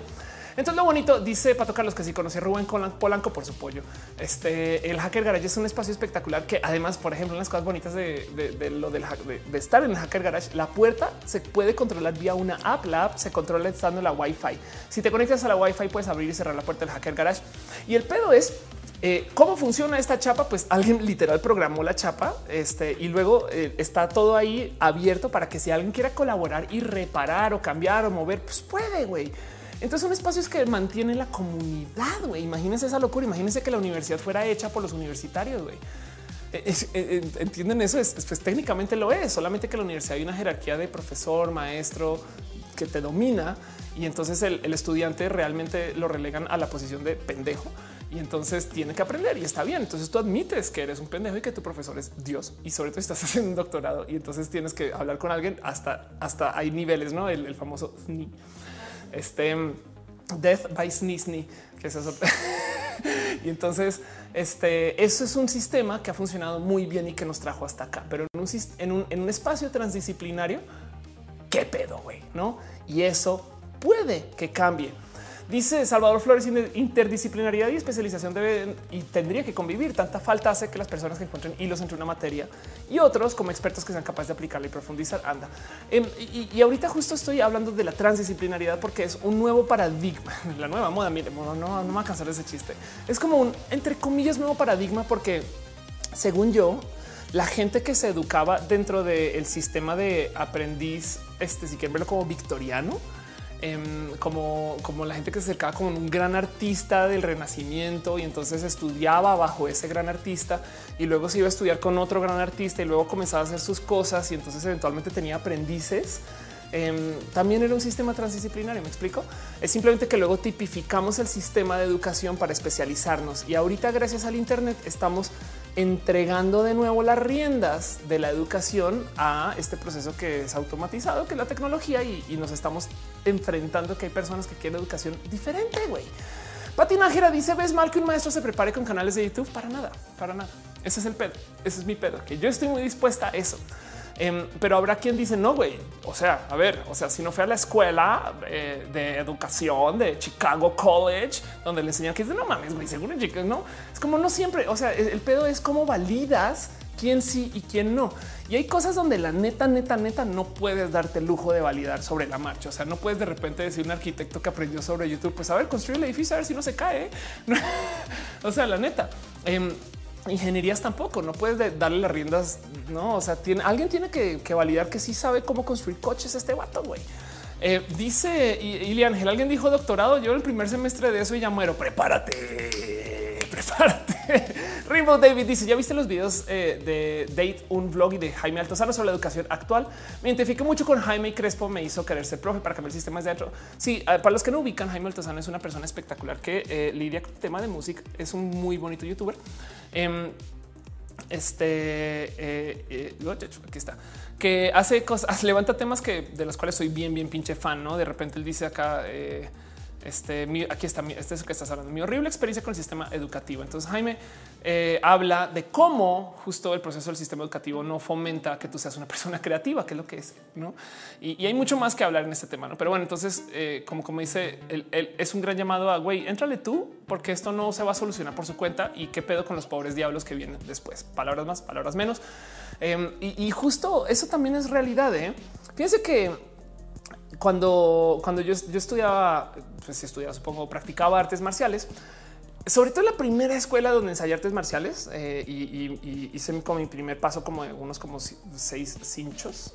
Este, cada que tú saltabas de un cinturón, no? O sea, como que pasabas de blanco a amarillo, amarillo, ver, no haciendo taekwondo. Mi profesor, me acuerdo, pues mi maestro, perdón, me decía es que el que tú tengas un cinturón de un color implica que ya estás capacitado para enseñarle a los de abajo y por consecuencia había días que sí me dejaba la clase, que era de un modo muy como este profesor de, película, como ahora tú enseñas, no tú cargas el agua, Ofelia. No, este yo así, sí, sensei, perdón, sensei. Y pero el cuento es yo siempre pensaba que qué raro que esto no se aplique, por ejemplo, en la universidad o de perdiz en la primaria. Si tú estás en cuarto de primaria, técnicamente podrías enseñar a los de tercero eh, y tienes una cantidad de profesores que no estás usando. No, la neta, la neta. Y, eso fomentaría también que de paso al enseñar tú reaprendas. Entonces yo creo que es algo que se desgasta, que, se desgasta, que no se usa del sistema educacional, ¿no? Y eso, eso de cierto modo sí pasa en, el sistema educativo del Internet, donde tienes personas de 17 años haciendo tutoriales en YouTube de cómo hacer cosas que lo están viendo personas de 16 años, ¿no? Ajá, arruina la jerarquía. Exacto. Sí, total. Yo, yo, creo que parte del problema del sistema educativo es que tiene que haber un Dios que sabe y pendejos que no, no? Este dice J. Romano. Hola, soy nuevo. Sea usted bienvenido al mundo. Es un lugar espectacular. Le procuro eh, que desde ya se vaya cuidando su salud. Em, intenta en lo posible crear bonitas relaciones interpersonales con la gente que te rodea y no olvides ser feliz eh, en tu bienvenido al mundo. Bienvenido al mundo. Que te Marco dice eh, alguien conoce Antroporama. No conozco. Dice eh, yo ahí deberías hablar del canal de Ter, que es maravilloso. Me encantaría. Sí, Ter me parece espectacular. Ter, eh, creo que la chica de Jaime Altozano, de hecho, entonces me parece espectacular. Dice Jesse Green: el chocomilk de fresa es trans. Mira, si quieres ser chocomilk de fresa, yo todo lo que tengo que decir es que el amor gana, no? O sea, es, perdón, perdón. No hay por qué imponer tu este choconorma con estas cosas. Edja 3170 dice: La mayoría de mis profes nos advierten que igual no nos va a servir lo que te enseñan. Eso es verdad. ¿eh? Que una de las cosas que siempre, o sea, esta es como la excusa del vago, del rincón del vago literal. pero para qué ya, para qué aprendemos el trinomio y no dice, ¿por qué tiene que ver? ¿Qué tiene que ver la fórmula cuadrática? Nunca lo voy a usar en la vida, no sé qué. Y siempre están estos memes de cómo alguien sí usó la fórmula cuadrática para rescatar a un niño ahogándose o algo así. Este y es una ver, es que el tema de aprender cosas en matemáticas para, sobre todo en eh, eh, edad de formación, es que lo que te están enseñando es aguante. lo que te están enseñando es cómo lidiar con la frustración, cómo lidiar, exacto, cómo lidiar cuando tienes un problema, güey, ¿no? Y, la gente piensa que se trata acerca de no, es, el subtexto del por qué estás aprendiendo cosas un poco más complejas de lo que deberías de manejar con tu nivel de conocimiento. Pero bueno, Maya Fey dice, hola, hola, Mauro Cabrera dice, por conseguir créditos eso sucede en mi universidad. Los de tercer año ayudan a los de primero. Ay, qué bonito eso, güey. Y sirve, de paso sirve. Eh, Perla Guerrera dice, niños saliendo de la primaria con experiencia laboral a huevo. a huevo, a huevo. Eso sí me parece muy bonito, ¿no? Este les voy a mostrar algo de acerca de, por ejemplo, una propuesta. Esa es una rara propuesta que yo me enteré esta hace nada. ¿eh? Esto es una solución que suena bonita y no es una propuesta, entonces no la descarto, pero es como Apple quiere modificar al salón. ¿Y por qué no va a funcionar? Es porque es pinches cara, güey. Esto solo va a funcionar en, pues va a ser literal un lujo del hombre blanco, güey. Esto es em, asumiendo, lo digo porque Apple Classroom es una herramienta espectacular que mucha gente no sabe que existe. Eh, y lo digo porque no sabe que existe porque no se está educando en el momento. ¿Y por qué es una solución cara? Porque asume que todos, todos, escúcheme bien, que todos los estudiantes del salón tienen un iPad, incluido el profesor. O sea, eso ni en las universidades, no? Pero hay casos donde sí, pues pasa mucho. Yo me acuerdo que cuando estaba estudiando en Australia, todo el mundo iba con su laptop y eso era mi, esto era estudiando este ya a nivel maestría, entonces también no. Pero bueno, y también era la era del, del netbook. Pero el caso es esta es una pequeña demo de Apple Classroom. A la derecha es eh, en grande, es la tablet del profesor. A la izquierda es la tablet de un estudiante, por así decir. Entonces, cómo funciona es abres Apple Classroom y entonces el profesor tiene básicamente su curry de que eh, no sé su curry, su sí, su, su, programa exacto de, qué vamos a enseñar. Pues en este caso va a entrar una, entre una materia al azar y la materia entonces le carga a todos los estudiantes que están registrados para esa materia automáticamente y sabiendo que todos están en red local, encuentra solo a uno, porque en este caso es un demo. Y lo que dice es yo puedo con cualquier facilidad manipular el iPad de este estudiante. Por ejemplo, em, es más, voy a poner un poquito y seguramente se me meten todo tipo de problemas. Pero entonces lo que dice es cuando yo, cuando yo este, le doy acá, entonces esta persona puede ver lo que está en la pantalla de la tablet del estudiante. Entonces, si el estudiante está texteando, escribiendo en WhatsApp, navegando, no sé qué, pues puede ver, pero también sirve por si el estudiante dice no, a ver, profe, es que de lo que usted está diciendo yo lo googleé y acá dice otra cosa. Entonces, en vez de acércame el iPad y muéstrala o levántala, es el profe literal tiene su iPad conectado a un proyector. A ver qué es lo que dice Carlos Puck y la pone en pantalla. Y entonces lo bonito es que em, él puede también enviar al estudiante a ciertas apps. Entonces, por ejemplo, acá más adelante, él automáticamente desde su iPad envía al estudiante a un Google Drive.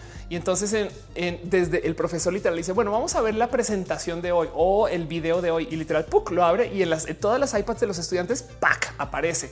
Y para rematar, este, el mendigo puede controlar que en las iPads de los estudiantes no puedan salirse de la app que están viendo. Entonces los estudiantes en su iPad son de cierto modo víctimas de lo que el profesor les quiera mostrar ahí. Pero entonces el profesor les puede enviar notas o puede, por ejemplo, decir, bueno, escriban ustedes en su iPad la solución al problema 32. Y mientras lo están escribiendo, él puede ir saltando de iPad viendo qué chingados están escribiendo los otros estudiantes. güey. Así que el iPad como cuaderno inteligente de repente se vuelve algo que además es literal como una herramienta tipo Harry Potter de, yo puedo leer sus, notas y ellos pueden ver mis notas y yo les puedo enviar cosas y yo puedo bloquear que solo estén dentro de esta app. Em, y entonces este tipo de educación es espectacular porque la neta, neta, permite que exista, imagínense esto, permite que exista comunicación en privado de estudiante a profesor sin levantar la mano. O sea, penosos del mundo eh, tienen como preguntarle cosas al profesor en chinga y que el profesor le responda ahí también en silencio. Y del otro lado tienen como compartir cosas directamente con el profesor, que además fomenta que durante la clase los estudiantes, si el profesor lo permite, puedan ir googleando. Entonces el profesor dijo, no, es que dos más dos, no sé qué, los estudiantes ahí googleando en chinga. Eso es bien pinche raro, güey. Eso es bien, bien pinche raro. Dice María Carlos, te pones a jugar. Ah, que si yo juego Catán, si yo juego Catán de vez en cuando, hace mucho no juego Catán. Dice Liz Jordana, por supone que todos somos millonarios, ¿no? Es bonito saber que sean tan positivos. Exacto. Entonces, volviendo a eso, como dice Liz, y justo y tienes toda la razón. El único pedo de todo esto es que requiere que todo el pinche mundo tenga iPads, güey. Y obvio, eso es lo que Apple quiere, no? Entonces hay lugares donde Apple literal fomenta y entrega y regala y, las y no, y entonces lo permite. También seamos honestos en Estados Unidos, no sé si en México, pero hay un sistema de compra y venta de libros de texto que son carísimos, carísimos. O sea, yo me acuerdo de gastar 500, 600 dólares en libros de texto al semestre, que además cuando se acaba el semestre, eh, no los podías devolver eh, ni, revender porque cambian de edición. Entonces también la verdad es que es cierto más comprar un iPad por semestre y ahora tienes todo ahí. Y, eso es en Estados Unidos. No sé si en México esté tan roto como en Estados Unidos, pero bueno, eso es, una realidad. Pero el punto es que, y estoy totalmente de acuerdo, Apple asume que todo el mundo va a tener iPad. Entonces en eso este sistema está bueno y no. Entonces es una como pequeña lástima. Dice la locomotora que oso que te cache viendo porno gay interracial fisting y te ponga el proyector. Sí, oso total, a menos que sea una clase de sexualidades. En cuyo caso, profe, ¿qué quiere decir esto? No, este Rocío Moreno dice por eso encargo trabajos a mano. Edgar Chávez dice por Classroom es cara, ya salió Google Classroom. Ándale, ándale, no sabía, no sabía. Según yo, no sé cuánto valga por Classroom. ¿eh? Yo, creería que sí. bueno, la otra cosa que puedes hacer por Classroom muy básica es bloquear todas las iPads y iPhones de todos los estudiantes así como que sistema más básico. Si todos están en red o cercanos, yo igual como profe puedo decir a la chingada, y ahora me pelan a mí. También puede hacer eso. Pero bueno, el caso este dice Adriana Mora, te amo, te aprecio, pero como si el Stallone yo creo que vas a decir adiós. Es posible.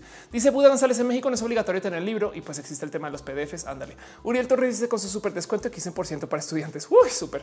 Shiva, pues bueno, sí es 15%. Shiva dice Peter Field dijo que las universidades es un modelo de negocio que no se tiene claro qué servicio venden de educación o de club social. Es verdad. Y aún así el tema del club social todavía es meritorio de considerar. Eh, eh, saber conocer gente que te va a ayudar en tu carrera también tiene un valor. Jesús Rodríguez dice qué pasa con los maestros que exigen que aprendas las tablas de multiplicar de memoria teniendo la calculadora en la mochila. Eso en un mundo este, transdisciplinario eh, yo creo que va a sufrir un chingo. Hay mucho enredado en el tema de los profesores que enseñan memorización, porque eh, por un lado es este en mi, en mi entonces, eh, cuando yo, yo, yo aprendí a programar en mis literal mis calculadoras programables, y entonces yo tenía un pedo que luego descubrí que era un poco único, donde yo no guardaba notas en mi calculadora programable. A mí me gustaba programar un programa que me soluciona. Me, explico, no es como eh, texto y en los textos ponía las fórmulas, sino yo hacía un pequeño programita para cada fórmula. Entonces eh, lo que yo tenía era eh, tenía que ingresar las variables y sale la respuesta. Em, y mucha gente, cuando después, muchos años después, me enteré que había gente que solo escribía la pinche fórmula y en el examen copiaba la fórmula en el papelito y entonces lo solucionaba yo así de, pero pues tienes una computadora, no güey. Y, el cuento es, em, creo que eso, eso sería digno de. Yo siempre pensé que esto porque chingado no lo puedo discutir con mis profesores, no? Que, es mejor hacerlo como ellos, como yo, que me den un poco de pista de, de pues, güey, este, que no, en fin. Y entonces, em, estaba este debate de eso o los profesores que no te dejaban entrar con nada y era memorización. Entonces las tenías que memorizar. Y entonces lo que te están, lo que te están este, midiendo es tu capacidad de memorización. Yo memorizo horrible, horrible en la vida en general. Yo a duras penas no sé ni siquiera cómo me llamo, pero en mi defensa tengo dos nombres, a veces cuatro. Y el cuento es que em, cuando, cuando me enfrento con cómo hay profesores que se esforzaron mucho en enseñar memorización, me salta un poco. Pero otro lado, a veces digo, también hay positivos en eso. ¿eh? Hay cosas muy bonitas de simplemente saber las cosas por saber que existen y eso de nuevo en la transdisciplinariedad que ahorita mentalmente ya lo reemplacé con la educación millennial. Em, no existe o no es tan presente. No dice eh, Enzo Spa aquí en Mordor, en el Estado de México, los rateros apoyan esa emoción de que las escuelas pidan iPad obligatorio. Exacto. Eh, y los rateros del colegio mismo, eh, los mismos estudiantes que en fin.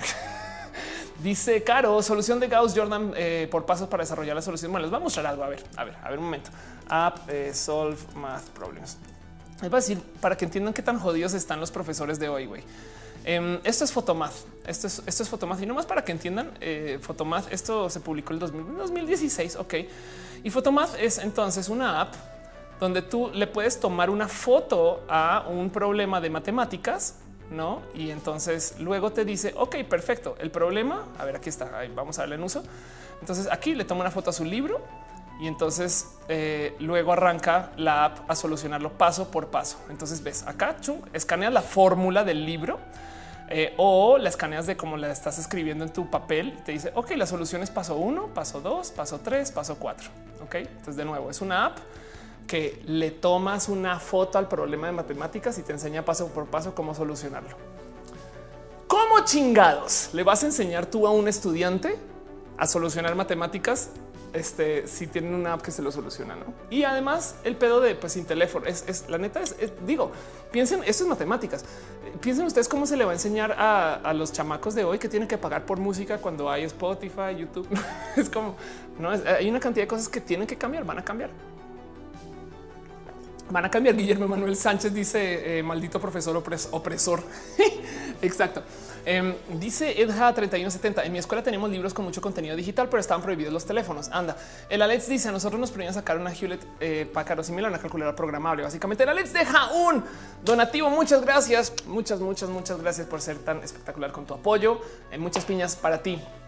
Este entonces, eh, eso, eso, eso era un poquito de lo que quería hablar. Es, quería traerles a ustedes el tema de la interdisciplinariedad, porque de nuevo yo hablé de esto em, y es que nos estamos formando de modos muy diferentes. Nos estamos formando eh, como personas que em, este, estamos aprendiendo cosas incompletas. Y, desafortunadamente o afortunadamente, según su posición hacia la, eh, la, educación o lo que piensen del futuro de la humanidad, eh, eso es bueno y malo, porque hay, hay ya hay gente que la neta no tiene que aprender a programar, tiene que ser más o menos competente en manipulación de código y con eso puede sacar adelante un pequeño negocio que eh, igual y es disruptivo y entonces pum, no eso, eso exacto. Dice Jesús Rodríguez, ¿dónde estaba esta app toda mi vida? Pues le estaban programando nuestros compañeros seguramente.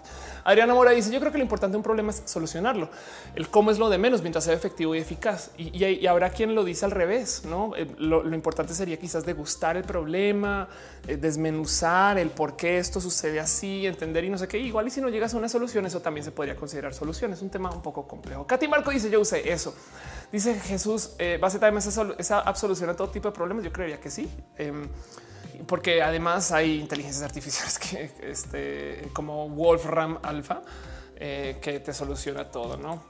Wolfram Alpha, nomás para que lo tengan presente, es eh, un sistema de buscador que usa, así lo llaman, eh, inteligencia computacional para solucionar todo tipo de cosas. Entonces, digamos que yo le voy a decir Em, no sé, en fin, es, una, es una, es un, es un gran sistema, es un buscar de, de, em, tecnología usando aprendizaje, inteligencia artificial y más. Y tú le puedes decir de plano que te soluciona problemas de álgebra. Entonces em, vamos a, vamos a hacer a que vamos a, solucionar una ecuación lineal y ahí te la dibuja. Esto es Wolfram Alpha. Está en wolframalpha.com eh, pero ve, entonces aquí está. Entonces esto literal está ahí, está computando, computando y todos son ejemplos, pero para que entiendas, no? Y, sabe dibujar, sabe diagramar, sabe explicar sus soluciones y esto solo en matemáticas, pero bien le puedes decir, este solucioname este problema si está lloviendo en Pakistán y, Wolfram es capaz de interpretar. Ok, dijo Pakistán, no sé qué, esto y pum, y te lo hace, no? Dice Belén de la Rosa, ¿qué significan las piñas? No hay nada más bonito del mundo que regalar piñas. Este, eh, y entonces cuando alguien deja donativos, eh, se le dan piñas en agradecimiento. El Alex dice: Imagínate que en mi clase de lenguajes de programación nos dejaban sacar la lap. Así de difícil estaban los problemas.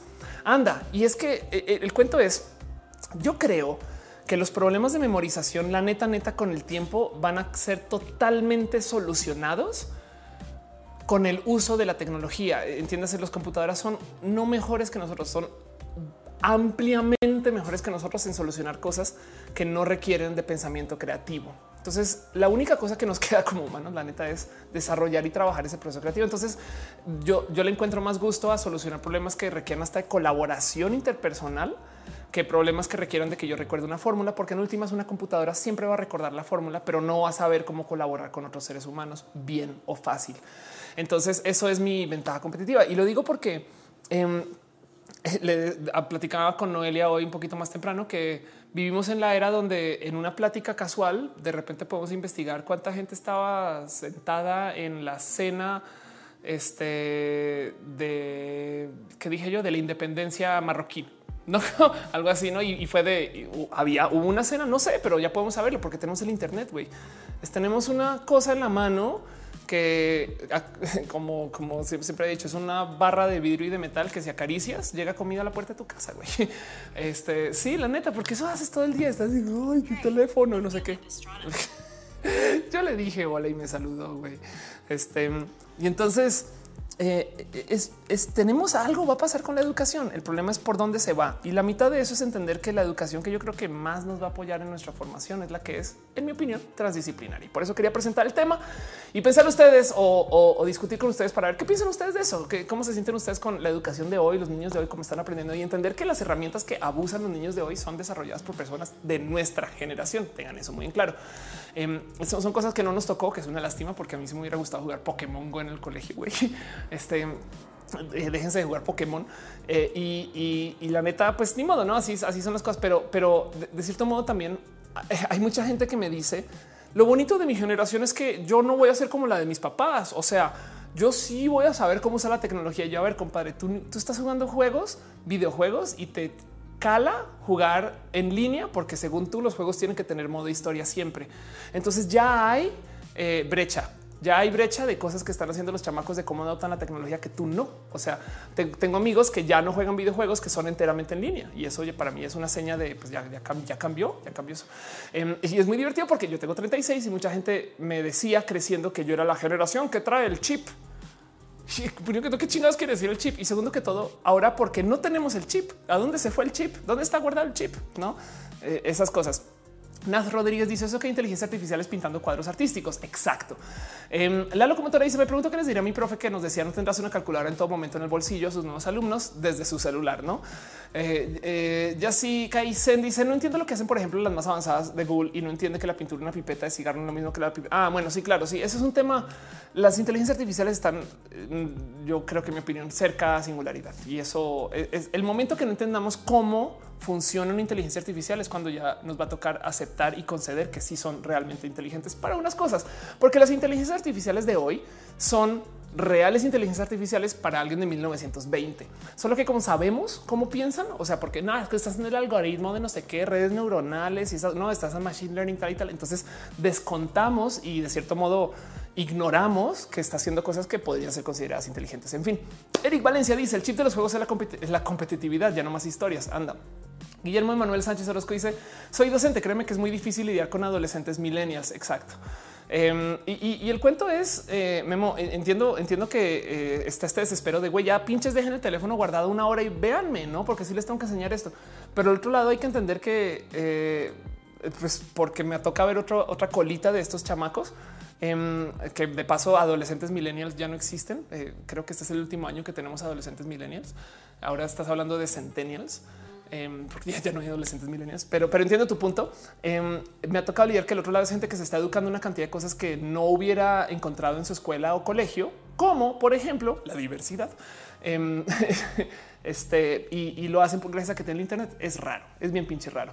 Dice Vilo Pineda, saluda a mi hermana Ana, un abrazo para Ana. Dice San Banana, a mí no me gusta, me preferiría mucho más que todos los otros tipos de educación que mencionaste. Lupe Hurtado dice, yo me acuerdo cuando estaba en las Olimpiadas y te hablaban cómo llegar a la solución. De hecho, si ponías varias, te subían puntos. Entonces, y pues hasta no pasé. La locomotora dice pues millennials. Los pinches millennials no se van a poder escapar de ese pedo, no?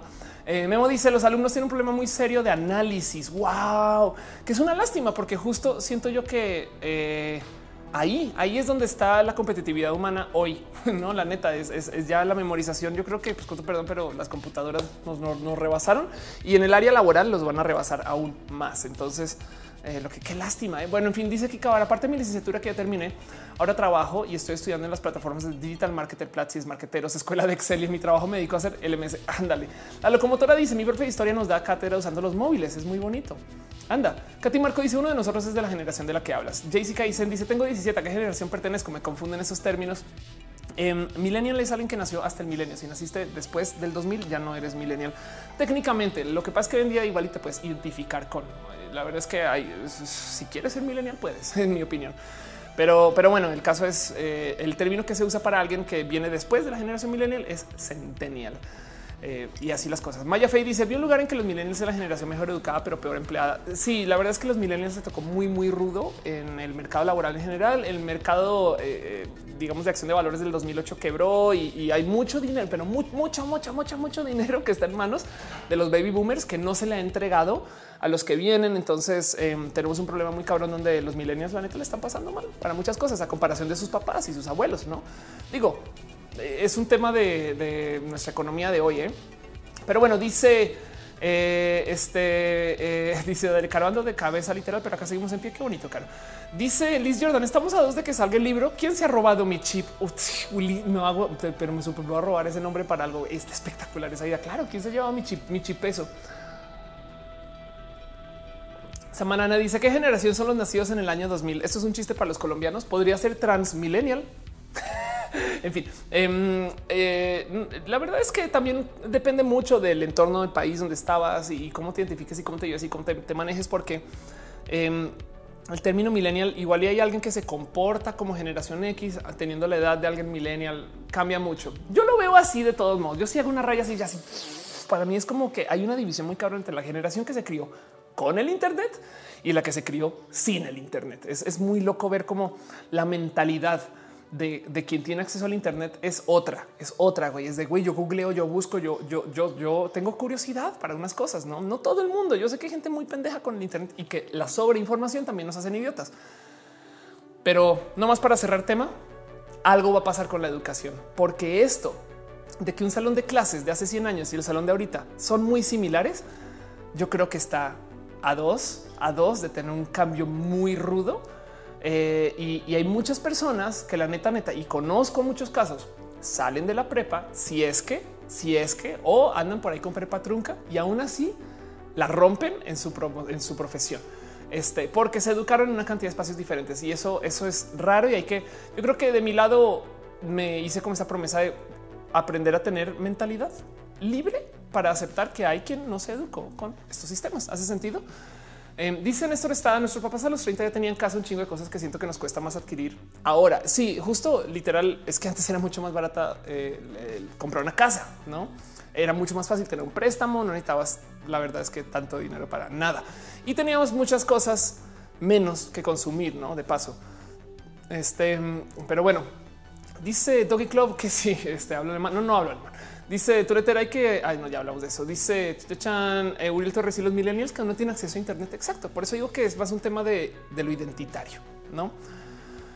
Pero bueno, pero bueno, en fin. Y en eso yo creo que quizás para darle un poquito más como de tema a todo lo que está hablando en este show. Eh, si bien quien no adopta, vamos a, voy a cerrar este tema un poquito ahí y, y, ayúdame a hacer, vas un poquito de gimnasia mental. Puede ser un poco gimnasia olímpica, pero, pero pero para eso voy a saltar entonces a, nuestra nueva sección muy conocida, muy famosa, que se llama sección. Vamos a hablar de, perdón, vamos a hablar de lo LGBT, vida y de lo LGBT. Un tema en particular que siempre me ha llamado un poquito así como el interés, este, donde he tenido un poquito como de acercamiento con gente que la neta, neta, le cuesta mucho, le cuesta mucho entender las caricaturas de hoy. y ese es un tema eh, real. y es que ya he hablado mucho de las caricaturas, pero para cerrar el tema, de la educación y de lo que está hablando antes del tema de la educación, que es este cuento de cómo la gente no adopta lenguajes nuevos, es que la neta se nos enseñaba con sistemas que no eran flexibles. antes, no se le enseñó a muchas personas una cantidad de cosas que se les decía eso no va a cambiar nunca, güey. Y es de pues sí cambió, lo siento, no? Y entonces, como que no hay como estas enseñanzas de curiosidad y de em, gusto de este, de, apreciar el cambio y de la diferencia y demás, no? Eh, y, en eso el tema del lenguaje incluyente y esas cosas, pues es una realidad, no? Pero luego también estaba el tema justo que cambia la educación en general. Güey, habrá quien la neta, neta, neta nunca en su vida tomó un curso de programación formal en una universidad, pero programa de no mames, güey, de no mames. Y ahora quiero hablar de un tema en particular que también en últimas, como, como cerró este tema esta novela, porque sí quería hablar un poquito de esto. Este eh, el cuento es la gente se enloqueció mal pedo, güey, mal, pero mal, mal pedo, mal pedo con qué chingados pasó con Shira. Para la gente que no sabe, la neta, porque hay gente que la neta, neta no sabe. Para la gente que no sabe, Shira es una caricatura ochentera, como el 85, que estaba atada y vivía en el universo de He-Man. Entonces, eh, básicamente se trata de una persona de fantasía que es una princesa, por así decir, y también es una guerrera, ¿no? Y es una de estas personas que mostraban su empoderamiento, no sé qué, habla de cómo se presentaba antes una mujer guerrera. Y el cuento es, es una serie que no fue tan espectacularmente buena en ese entonces. La gente que está quejando de Shira tiene este pedo de güey, o sea, cómo, cómo me cambiaron un personaje. Y yo así de compadre, cuántos, cuántos episodios viste, güey, ¿qué te pasa? Pero el cuento es que la nueva propuesta de caricatura es este personaje que se ve así. Y entonces yo les hago una pregunta. ¿Les parece que es un personaje masculinizado, güey? ¿Les parece? Em, y lo digo porque este dice la Let's es la princesa, la princesa, la princesita del poder estilo Disney, no? Sí, y eso porque Disney también ya se alejó mucho de esto. Güey, en Disney tenemos a Brave, que es una princesa que no es tan princesa. Y como yo lo platicaba, em, es que la verdad estamos aceptando también que si las cosas cambian, saben también, saben también que puede cambiar. Los cuerpos son muy diferentes. Yo soy una vieja con pene. Arranquemos por ahí. Entonces, claro que hay propuestas nuevas de cómo ser mujer que son más presentes hoy de como antes, porque no soy la primera vieja con pene del mundo. Güey. De hecho, soy una en una larga fila de personas que han vivido como yo. Y entonces, la gente no está dispuesta a aceptar como este cambio y no y, les pesa y, se les hace de verdad un verdadero desmadre emocional el entender que hay cuerpos muy diferentes y que no hay un modo correcto de ser mujer. Em, dice Rocío Moreno, me encantaba Shira y tenía las muñequitas. Dice este Rocío Moreno, la original era más masculina. Ándale. Pues el cuento es que al revés, em, la Shira original es como esta de acá de la izquierda y salió una horda de personas a defender que, debería de ser, debería de ser. Vean, vean, este es un tweet real. Eso es Daddy Warpic. Dice Netflix claramente le tiene miedo a que Shira se vea como una mujer bella, no? Uh, qué miedo que no. Y dicen, pues güey, mira que sí puede ser muy imponente una vieja bella.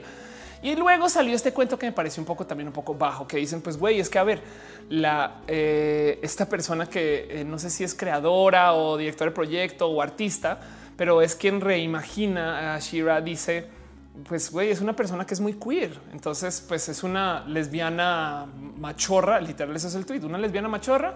De repente le dan las riendas de rediseñar a Shira y entonces diseña a una lesbiana machorra y todo así de pues claro. Y lo cabrón es que, y no sé si esto es broma, ¿eh?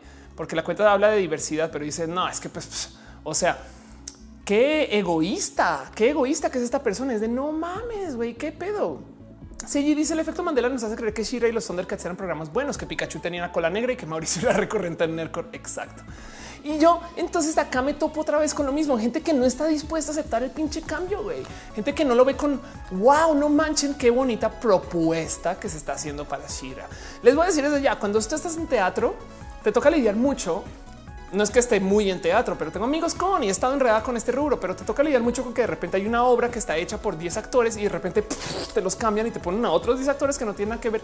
Y la gente se enorgullece de a ver cómo Carla Pérez hace la nueva sabes, no sé quién, la nueva Luisa, no? Y es de wow, qué cool. Pues sí, vamos a ver. Y Carla Pérez es muy diferente a la actriz que había antes. Y entonces en tu cabeza es como de qué pedo, güey, qué pedo. Dice todo corrección. Eres una vieja con pene, no es propio, propio, propio. Sí, claro, eso es verdad. ¿eh? Tienes toda la razón con pene mío. Voy a añadir eso a mi discurso.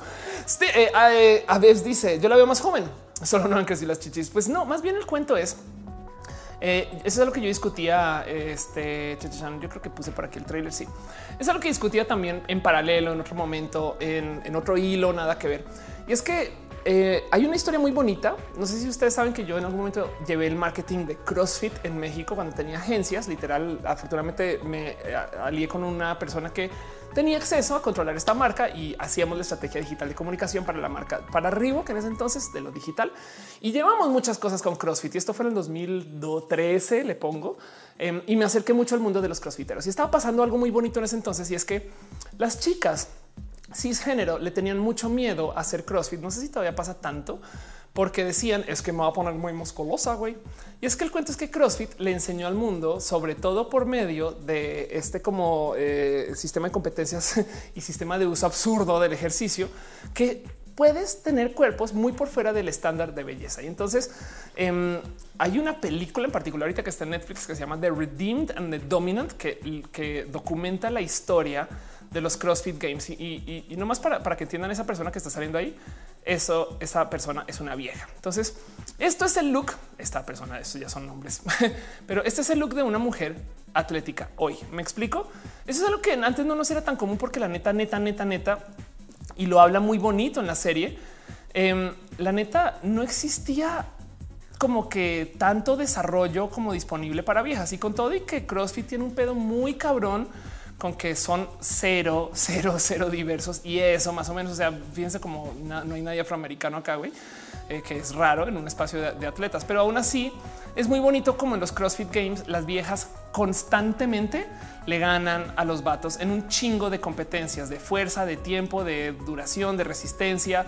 Em, y, también los güeyes también me explico, es como que par con par. Y aún así, si viene categoría femenil y masculina, que vaya a saber una cómo lo definen cuando hay gente trans, pero em, es muy loco ver como esa leyenda de que la vieja no puede porque no puede que eh, muchas veces me decían que esta, esta, leyenda urbana de que ah, es que las mujeres corren más lento porque sus caderas este, las prohíben. Es de no mames, güey. Eso evidentemente está más que superado en un mundo donde tú puedes modificar tu cuerpo y demás. Entonces el cuento es así, así. Y, lo que cuentan justo en Redeemed, and the Dominant es como hasta el 2009 en el, en el, tema del CrossFit aparecían viejas que tenían como cuerpos como medio silfidones y de repente llegó una vieja de Australia con un cuerpo así, no todo completamente hecho músculos y le comprobó al mundo. Eso es muy loco de ver en el documental. Dicen le comprobó al mundo que las viejas pueden tener esos cuerpos.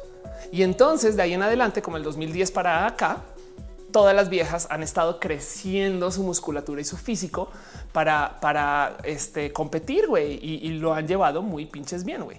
Entonces, yo sé que yo he hablado mucho acerca de el cómo, em, el cómo se ven las viejas atletas y demás, pero es que es que no me deja de sorprender que eh, estos cuerpos en últimas pasen un poquito por ignorados. Y entonces, no más para repetir esta escena del intro, vean a esta mujer, veanla corriendo por atrás y ahora rapidín vamos a ver a la nueva Shira, ¿no?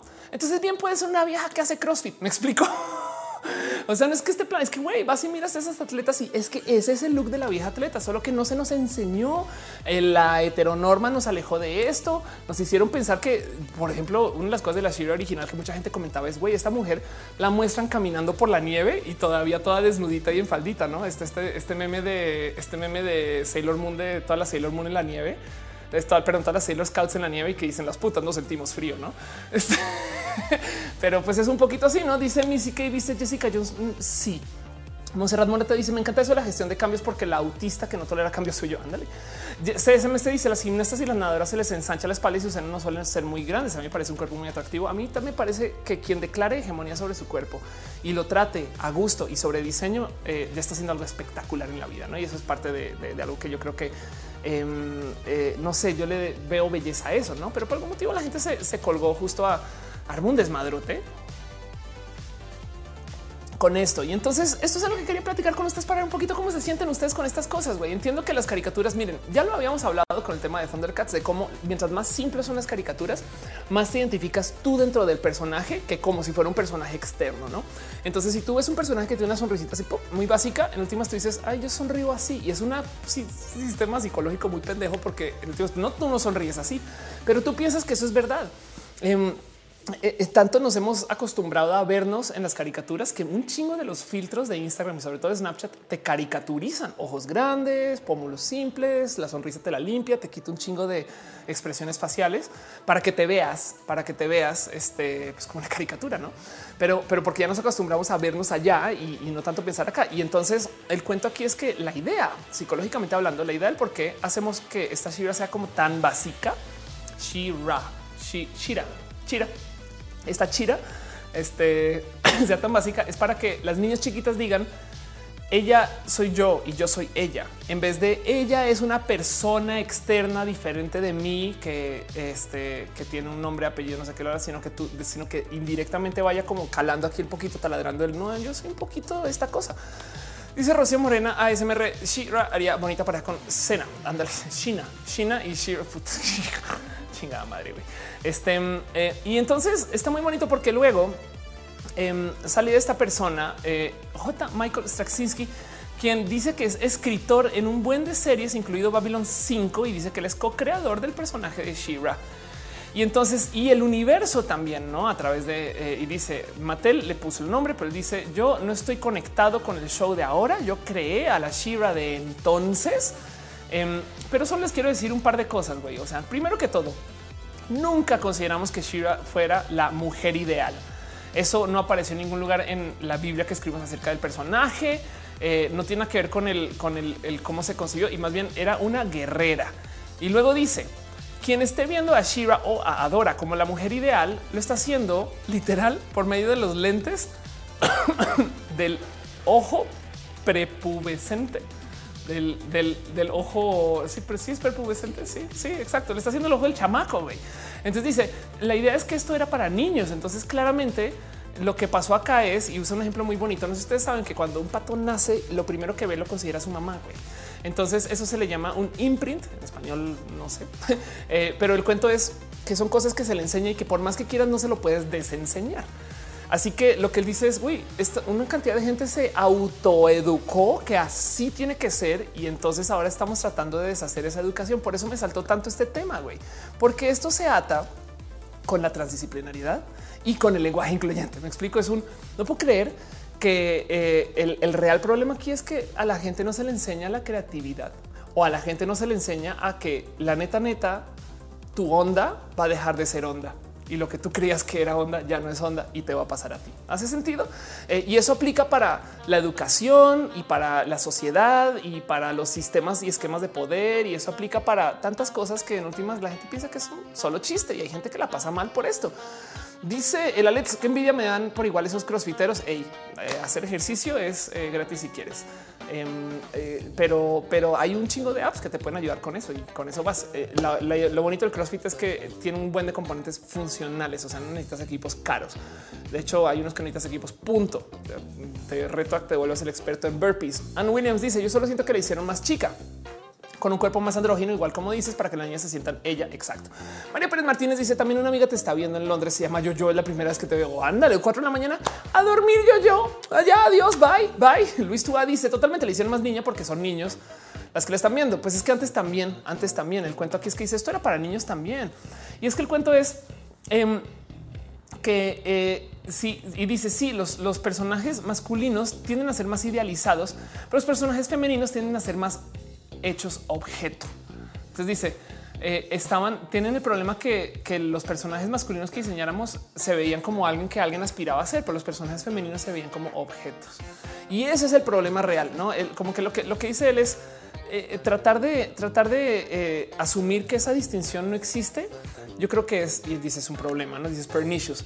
Y entonces, eh, justo por eso es que rara vez vas a ver un superhéroe masculino sin pantalones.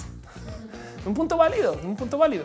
Entonces él levanta que como este sí, la verdad es que en últimas sí crearon unos personajes que estaban hechos para levantar este tipo de pensamientos porque eran complementos. O sea, palabras palabras menos se admite un chingo de misoginia que no era tan, tan por diseño malévolo, era un porque es que así eran las cosas. güey.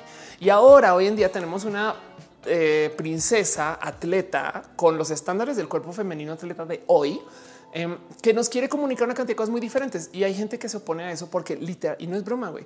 Esto es un comentario real que yo vi puesto en Twitter de alguien cuando yo lo comenté que me decían, oh, pues claro, le están dando un cuerpo masculino porque pues eso claro que comprueba que la mujer es débil porque para mostrar la fortalona y fortachona y, así bien fuerte, pues le pone un cuerpo de hombre, no?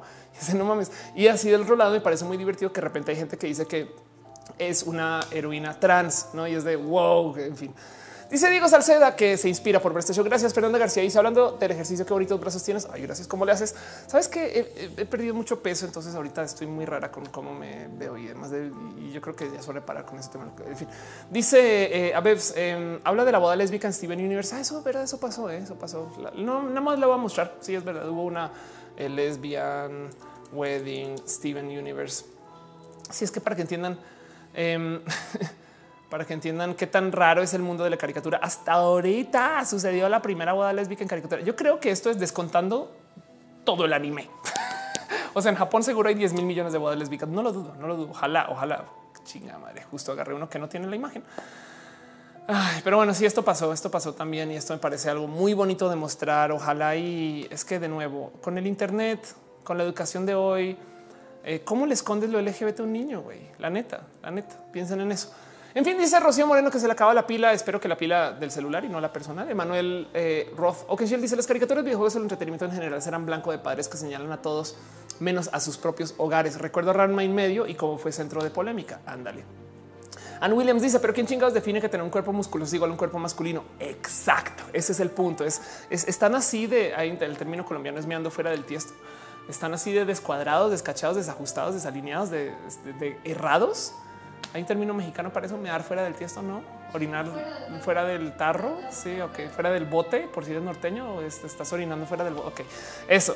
Em, y así las cosas. No más para cerrar. Entonces, ¿qué piensan ustedes de eso? Eh, ¿Cómo se sienten ustedes con el nuevo Shira y con el nuevo cuerpo de Shira? Qué bonito saber que a muchas personas les pareció espectacular. Qué chingón. Gracias, gracias por decirlo. Dice la Díaz es como Batman que tiene una relación lésbica, pero no es abierta. ¿eh? Eh, dice la locomotora Rose Cuarzo es transgema. Ándale. dice a Bebs Rebecca Sugar, la creadora de Steven Universe, declaró una persona no binaria. Qué chingón. Jesús Rodríguez dice el patriarcado puede ser. Em, y X Gigantix Core dice hola y Ale Sánchez Sin dice hola y Martincillo dice llegando buenas, buenas. Yo entonces te voy a pasar nomás al último tema, al último tema, nomás pensando eh, que esto pues te queda plática discutida, que en última lo quise mencionar porque justo es una de esas cosas que digo.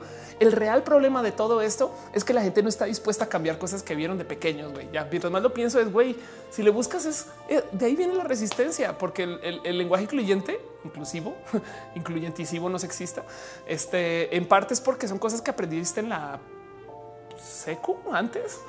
Sí, antes, antes en la primaria. Entonces, pues te cuesta mucho procesar y por qué tengo que cambiar eso. En fin, es como si y la neta entiendo a veces el güey. Imagínate que de repente te digan que 4 por 4 es 15 no? y, por y tú así de güey, que no, güey, no. Y entonces, pues bueno, en fin, este Diego Salcia dice que se habla de nuevo Pokémon o no habla de nuevo Pokémon. Dice Monserrat Morato, eh, en Nano hay un personaje trans, es normal. En Nana, sí, claro, anda, el anime está atorado en otra cuestión de concepción de lo binario. Sí, y el anime además tiene un problema y es que en Japón tiene una percepción horrible de lo LGBT.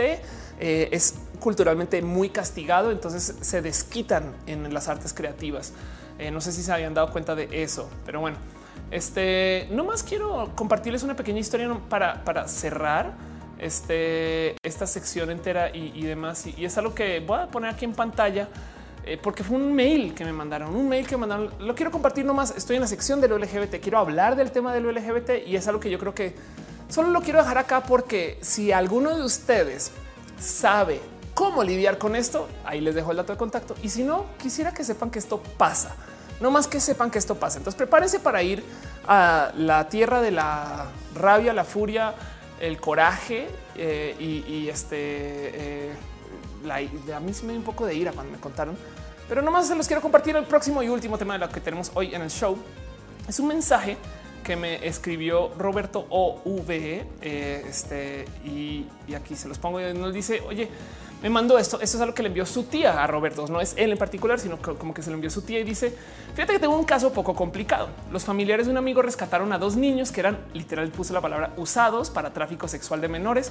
Uno es de 11 años, el otro es de 14. A estos niños los vestían de niñas y prácticamente los rentaban. El problema es este: no los aceptan en ninguna casa u hogar u orfanato. porque los niños se identifican como niñas, eligen vestirse como estas. Y me dice, ¿conoceres alguna organización LGBT en México que pudiera ayudar a estos menores? Urge. Yo sí le presenté este, a Roberto, a, alguien con quien puede platicar para esto. Pero quería platicar de esto más por encima y sobre todo la sección de lo LGBT, porque hablando con algunas personas de por qué chingados, pero o sea, por qué chingados los orfanatos le van a negar acceso a una persona que se trasviste y me dicen es que muchas veces tienen creación de índole religiosa y ¡pum! Y me explotó los fue de wow, qué locura. O sea, ¿en qué momento tú como una persona, la neta, es, es un orfanato, me explico, o sea, es, es, es, yo sé que esto es como cuando nos enteramos que hay niños en la cárcel que, que se dieron a luz en la cárcel y que están creciendo en el sistema penitenciario. Eh, y dices, güey, qué, o sea, qué ruda que es la existencia de la humanidad para algunas personas en este planeta. Eh, y algo así similar, no? O sea, no, no, no me, saltó, me choca mucho. Sí me dio un poco como de hasta tristeza profunda leer este mensaje. Em, y esto fue de ayer. Entonces, igual y si saben de algo en particular, no sé, pero les quería como compartir nomás para que sepan que estas cosas pasan y que, es, como una esquina de, eh, de sí ser como me dijeron que se trata de gente religiosa imponiéndose hasta ahí, me parece espectacularmente em, corrupto, moralmente corrupto. y, quería nomás presentarlo con ustedes un poquito.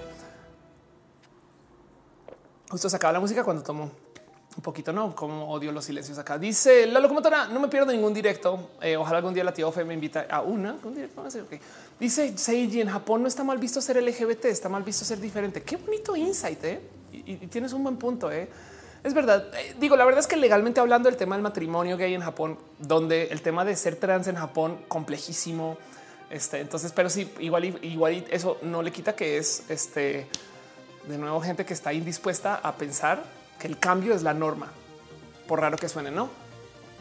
Dice Monserrat Morato, em, no es castigado LGBT, es castigado socialmente la individualidad. Ándale. Monserrat Morato dice ando muy inmersa entre japoneses por cuestiones de estudio y trabajo. Sí, y te digo algo, en algún momento alguien me había hablado que eso también es como un pequeño síntoma como de guerra o posguerra, una situación de, cómo durante la guerra no podías o no era bueno o no era bien visto pertenecer a un nicho, porque eran los primeros que perseguían. Entonces entiendo un poquito estas eh, situaciones, ¿no?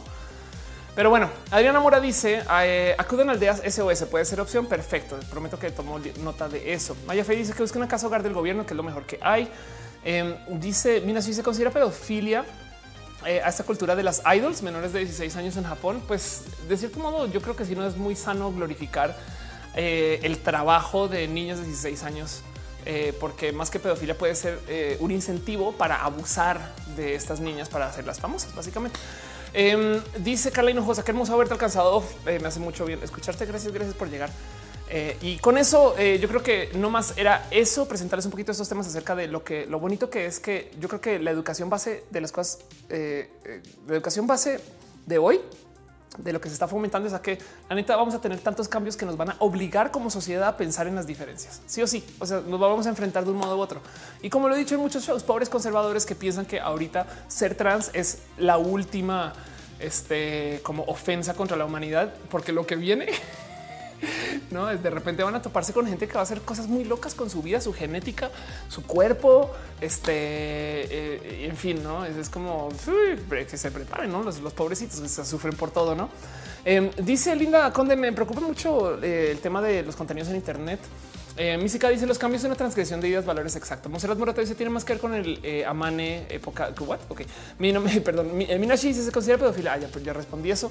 Eh, y eh, dice em, eh, Latis Díaz, yo soy hetero, pero me encanta tu contenido. Qué bueno, porque mi contenido no es, no, no tiene. Bueno, sabes qué? Sí, tienes que ser gay y a partir de hoy eres LGBT. Te lo contaminé por medio de la pantalla.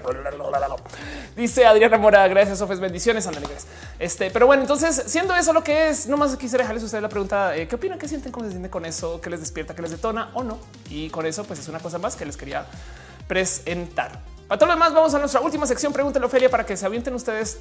Ya me tienen acá, ya me tienen acá. Llevo al aire dos horas y media. Este eh, hoy va a ser otro show largo. La verdad es que haciendo la escaleta sabía que iba a ser show largo y además pensando el tema de las luces y no sé qué. Entonces dije, pues si en últimas esto va a ser un show que va a ser un poquito más complejo de lidiar. Pero este pues que viene, no dice Maya Fey. ¿Qué opinas de los pedófilos que quieren ser de la comunidad LGBT? Yo creo que una de las cosas más complejas que eh, hay, que decidir, primero que todo, es entender que Eh, la comunidad LGBT, como yo la proceso y la veo, es la comunidad por la, por la diversidad. Dejando eso de lado, el problema de la pedofilia. Eh, o sea, si lo piensas, no porque, porque, ¿por qué no podemos acostarnos con niños? La neta es porque sus cuerpitos no están listos. Es porque eh, sí, exacto. Y la palabra clave ahí, y Noelia lo dice, vamos a nomás darle dos segundos otra vez a Noelia, que no, no apareció a saludar en mucho tiempo.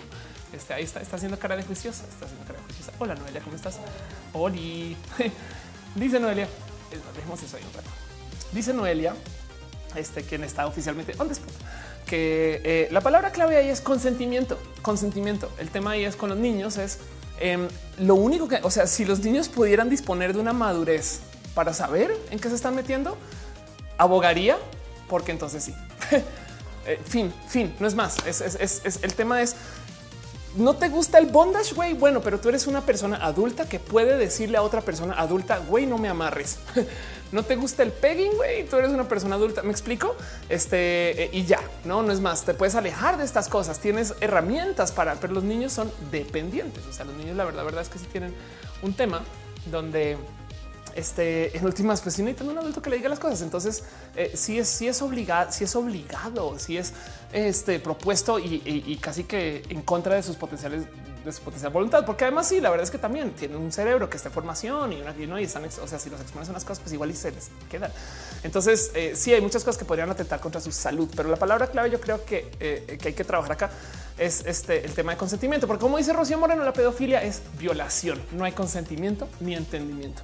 Entonces, eh, no porque se le permitió a un chico acostarse con otro chico, implica que ahora se le permita a todo el mundo acostarse este, con niños, ¿no?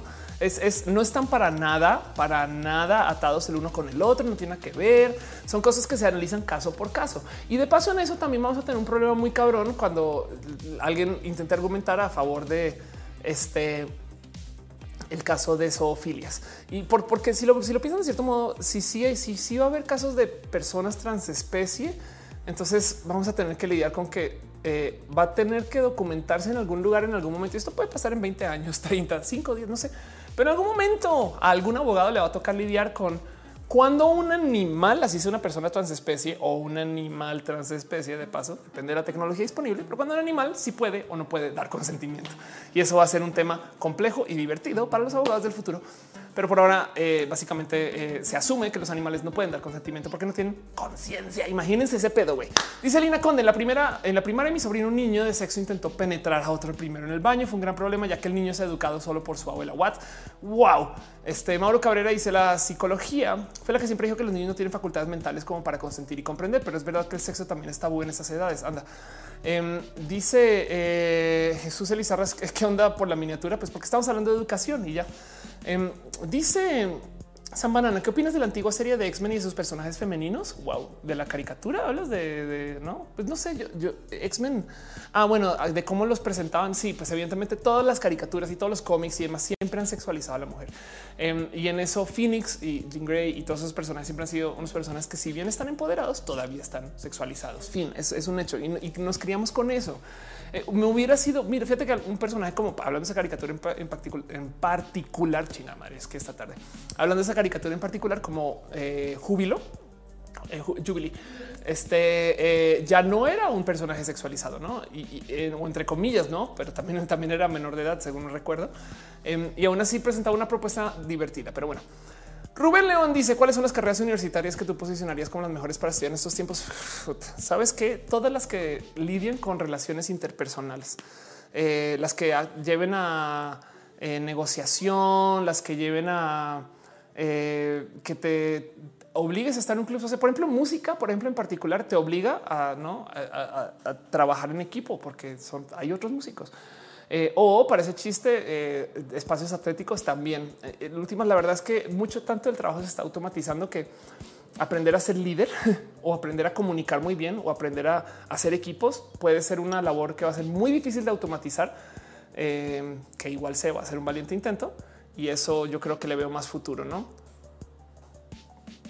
Martincillo dice, platiqué con un judío acerca de la homofobia y el racismo que existe en las religiones enfocado más al judaísmo. Le decía que no entiendo que tiene que pasar para desarrollar empatía. Anda, exacto. Sí, Z2 se dice párate de manos de qué hablas. Eh, dice eh, Skamiku Daniel's World es un documental sobre un hombre que identifica su deseo pederasta y relata cómo convive reconociendo las dificultades de, pues, sus preferencias. Es interesante verlo desde su lugar. Anda, pero como sea, de nuevo, la palabra clave aquí es y cuando tengan dudas acerca de la diversidad es consentimiento. No es, es si alguien sabe, sabe y está a conciencia aceptando que este pues que va a ser lo que va a hacer, no? Dice Rekai Chicana, llega la pura despedida. Bueno, hay tiempo. Estamos en sección de preguntas y respuestas, sería lo que se me ocurra. Eh, dice Buda González, ya me dio el virus gay. Lo siento, lo siento. Este dice Daniel Say, ¿qué opinas de la serie Halt and Catch Fire? No la he visto, no sé qué hablas. Disculpas, prometo que me hago, hago mi tarea y, si me cachas en Twitter, igualito doy una opinión. Alan, Alan Fabián Hernández Vargas dice que era una camisa con la pleca que tienes en tu taza. Esta taza me la dio Yes, Yes, Yes, Yes, Yes. es que Yes Gravity estás en a ver, por, si quieres hablar con alguien. A ver, Yes Gravity. Es que eh, cambiaste tu arroba Yes, si mal no recuerdo. Em, pero no obstante, la persona que se encargó de hacer esta taza nada más y nada menos que arroba Yes Gravity. Entonces, este, pues hablen con Yes, hablen con Yes y ella les puede organizar su swag para Yes. Chris Aldama dice: Estoy en transición y creo que estoy comenzando a verme más femenina, cómo manejar el acoso y las miradas en la calle. Em, la mejor solución me la dio este, mi amiga eh, Eri eh, de D. Eri de D es esta persona que ya le presentó a de la vieja amargada ella es tatuadora em, y es una persona súper divertida. Ella me dice, mira, es muy fácil. Todo lo que tienes que hacer es salir a la calle con un lanzallamas. Y cuando alguien te llega a decir de cosas, pues lo quemas. Para que sea más fácil, pues, pues tener que repetir eso. Puedo repetir eso, me dejan repetir eso, aparte que los dejes sordos. Perdón. Entonces sales a la calle con un lanzallamas, pero para que sea más efectiva tu situación de eh, cobrar venganza contra los hombres este, que se pasen de vergas, pues amarrar el lanzallamas a una bici. Y entonces ahora no solo los quemas, sino que huyes rápido. Y es ese es el problema. Me pasas un moco, Angie, pero están allá a tu izquierda, a tu izquierda. No, en la no, olvidar. Este em, dice Mario Chávez que Elon Musk vende unos bonitos. Eh, dice eh, ya. Vean esto. ¿eh? Dice Lan Ríos Lolita Ayala. Dice Gerundio, no te mueras. Exacto. Dice Proxicoles. En tu decir sociología es buena carrera. Eh, puede ser. Gracias, gracias. Unos aplausos para Noelia que me trae este mis em, estupefacientes de consumo para poder hacer buen show. Esto es un, no sé si se los he dicho, nunca que nunca lo he dicho. Esto es un truco. De hecho, cuando voy a hacer shows largos, tomo un mucoanjin y así las cosas. Pero bueno, em, dice gracias. Em, dice eh, Marcio Bless ¿qué te parece que en lugar de comunidad LGBT sea comunidad global? Yo prefiero que tenga las letras em, y que tenga muchas letras, muchas, no que cada quien. Yo prefiero invisibilizar las etiquetas por medio de tener muchas que por medio de de plano borrarlas. Dice Ann Williams, eh, a ti te han acusado, nunca había pensado en eso. Un ching, un he aprendido a manejarlo a varios modos. ¿eh? Hay, hay, hay, la neta, neta, hay gente que hay que decirles que no 100 veces. Hay gente que hay que dejarles de hablar. Hay gente que con que les digas sí y te desaparezcas, luego ellos se comen solos por su propio miedo. es un tema muy como de mm, este manejo de, de depredadores. Entonces eh, te paras tú en su campo de operación, los miras a los ojos y luego de repente te volteas y le das la espalda. Si ve la espalda, este va a entender que no quisiste nada y te fuiste. y ya la chingada se va con la próxima. Hay, hay gente que mm, e, e, es más un pedo de a ver esto, una muy rara lección que aprendí por accidente. Em, es como el perro que corre detrás del coche y entonces sabe que el coche está andando, sabe que el coche es peligroso, pero está corriendo detrás si un día lograra detener al coche y morder la rueda, no va a saber qué hacer. Entonces hay güeyes que literal les dices, sí, dime, y ya se desaparecen. y ya del otro, dejando eso de lado de la primera dick pic, para mí es block.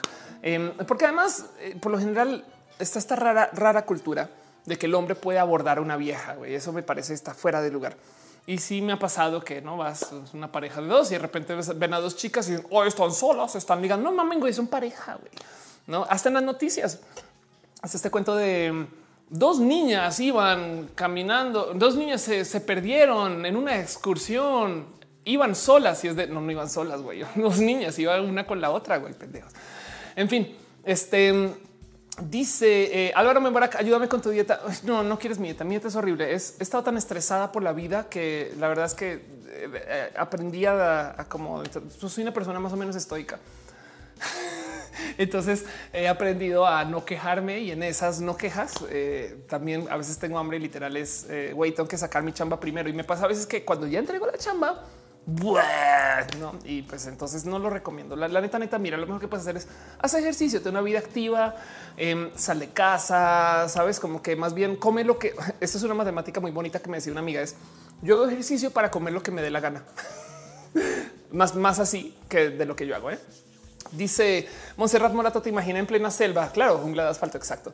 Dice a ver, te envían esas fotos. ¡buh! ¿Qué parte lesbiana entienden? ¡buh! No, no, no, no, no, no. Y además, eh, mucha gente tiene esta percepción de que la vieja trans es un objeto de sexo servicio por default.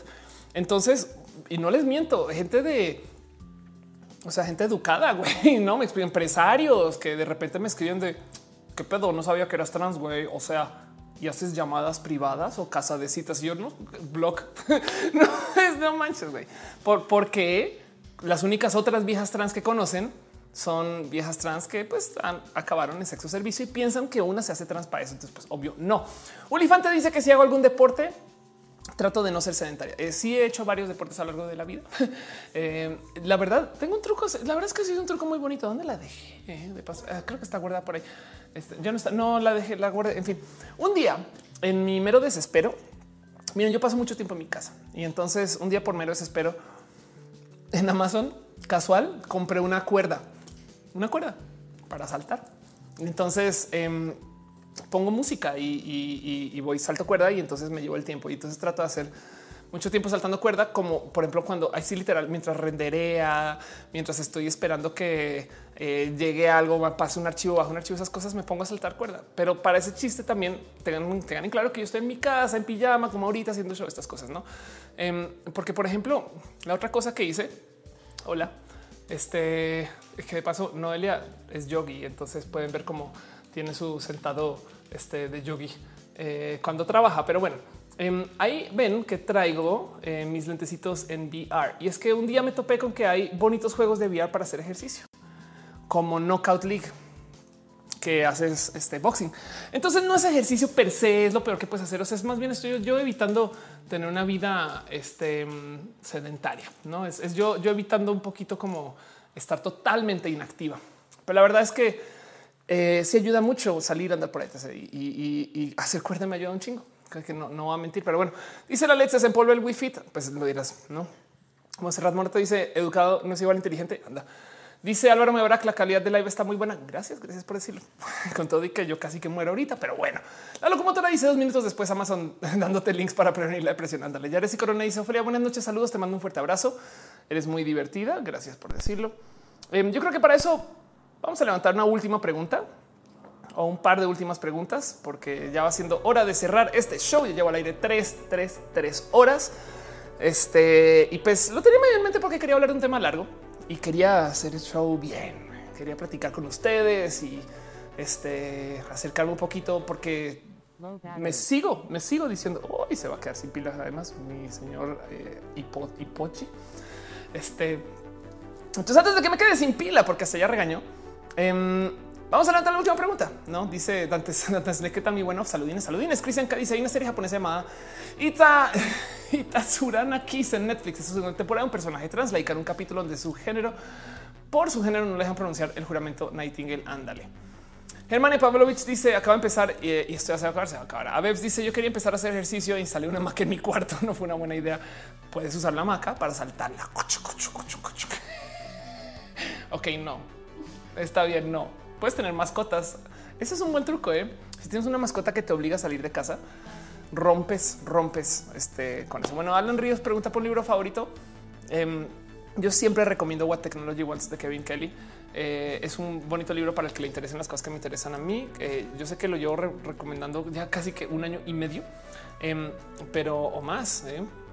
Pero es que es un bonito libro que enseña que la tecnología no es solo un desarrollo humano, sino es un desarrollo que se autoalimenta. Mientras más tecnología se hace, la tecnología nos impulsa como seres a rehacernos a su favor. Entonces la tecnología de cierto modo nos manipula, pero lo cabrón es que la tecnología se echa por nosotros. Entonces es una bonita conversación que tenemos con nuestro propio producto que se llama la tecnología. Y es que quiero tecnología. Kevin Kelly creó una revista muy famosa que se llama Wired. Entonces, si le sabe. Carlos Molina dice: Llegue perros. A veces dice: Quería empezar a hacer ejercicio. Allá, ah, ok. Em, dice: A veces tengo un gato, no me ayuda a hacer ejercicio. No, dijo un animal activo. Eh, dice Jorge, pero me gusta tu capacidad de análisis y de comunicar mucho más roja. Siempre gracias. Em, la verdad es que estoy leyendo un teleprompter. Mentiras, mentiras. Néstor está dice que estás tomando hoy. Hoy estoy tomando agüita como de mango en mi tacita de sí, soy mujer trans y ahí medio se ve. Maya Fey dice: Pongo música, me pongo a bailar como drag queen cuando va a ser eliminada. Ándale. Álvaro Mubarak dice: ¿Cómo saltarías con una hamaca? Es que yo soy muy alta. Entonces mi cabeza se puede, se puede. Pero bueno, en fin, eso es lo que es. Me va a quedar sin pila en todos lados, básicamente. Yo creo que va siendo hora de ir cerrando. Ya saben cómo son las cosas.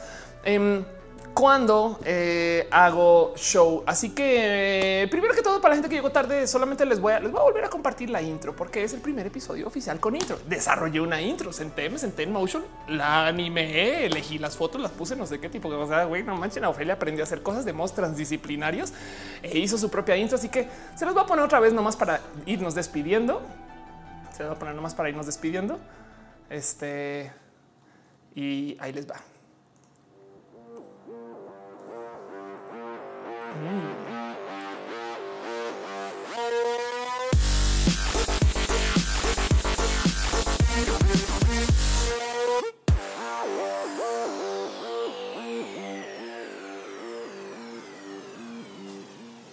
¿Cómo me manda? Yo creo que siendo lo que es. Eso va a ser la intro en adelante. Luego algún día tendré que desarrollar una outro. Perdón, perdón, perdón. Todavía tengo que trabajar el tema de volúmenes pero es porque quiero seguir trabajando en este show y, decía eso porque este show va a ser casi casi que lo único que hago hago aparte de estar en mi canal. Tomé una gran decisión la semana pasada de para dónde voy y parte de eso es mantener roja. Espero que les guste a ustedes porque este show sucede gracias a que ustedes están acá y por eso es que agradezco tanto que me den tanto pinches apoyo porque la neta este pues qué les digo, eh, ah, ¿dónde estás? Aquí estás. ¿Qué les digo? Esto es parte de esto es parte de lo que funciona, no? Entonces em, ya saben cómo es YouTube, que a veces literal hace caso omiso de la gente y entonces, eh, pues aunque estén en la lista, le vale gorro, no le vale gorro y no aparece. Entonces, si usted no aparece, nomás recuérdemelo y con eso lo mencionaré. Pero bueno, muchas gracias. Un agradecimiento súper, súper, súper pinches especial a Noelia que está conmigo y se aguanta que yo haga show. O sea, no me corta, no me corta porque ella me quiere. Entonces ella dice pues que haga el show que quiere hacer, güey. O sea, me va a quitar tres horas de estar juntas por hacer el show. Y yo pues sí, güey. Y así de pues la quiero. Entonces se lo permitiré. Y también en eso ama tú que duerme todo el pinche show. Pero también gracias a Caro, Caro que es nuestro martillo oficial del string. Caro, muchas gracias por estar acá, ser acá este y, pensar acá. en fin, y también muchas gracias especiales a 333 Juanes, quien dejó su gira musical para venir a estar acá en el show. A, a 01, a Banana Menamen, a Bloodluster, a Buda González, a Bliss, a Commander Root, a Deca Smurf, a Dracon, guion bajo, a Drax, a Edja 3170, el Alex 7, a Emma Gauna, a Gamer 01, a Lian Ángela, Mia Butterfly, Minanshi, Minanshi, Minanshi. Bueno, vamos a cerrar. Muchas gracias a Mr. Fick, Neo Neon 23, Nut GM, Omar MTZ91 a Oven N2 a Polaris. Gracias Polaris por estar acá siempre, siempre. Te quiero mucho. Muchas gracias a Relka y Chicane, a Restreamio Bot, quien viene sin falla ese bot. Ese bot nadie lo detiene. Pero bueno, muchas gracias también a Rubén Las Slow Cool V and K, que oigan, ya es hora de que V y K, K quien tenga su cuenta, no V y K, no yo, por qué no Virgo Pros y a Vitoya, quien viene desde la lejana tierra de Colombia para estar acá. Y a la gente bonita que llegó también en el YouTube, a Adriana Delgado, a Ine Marina Lanríos, Alejandro Urresta, Álvaro Mebaraca, a Melanie Wow, a Antonia Anaya de la Torre, que me recuerda a alguien que yo conozco. Este me pregunto.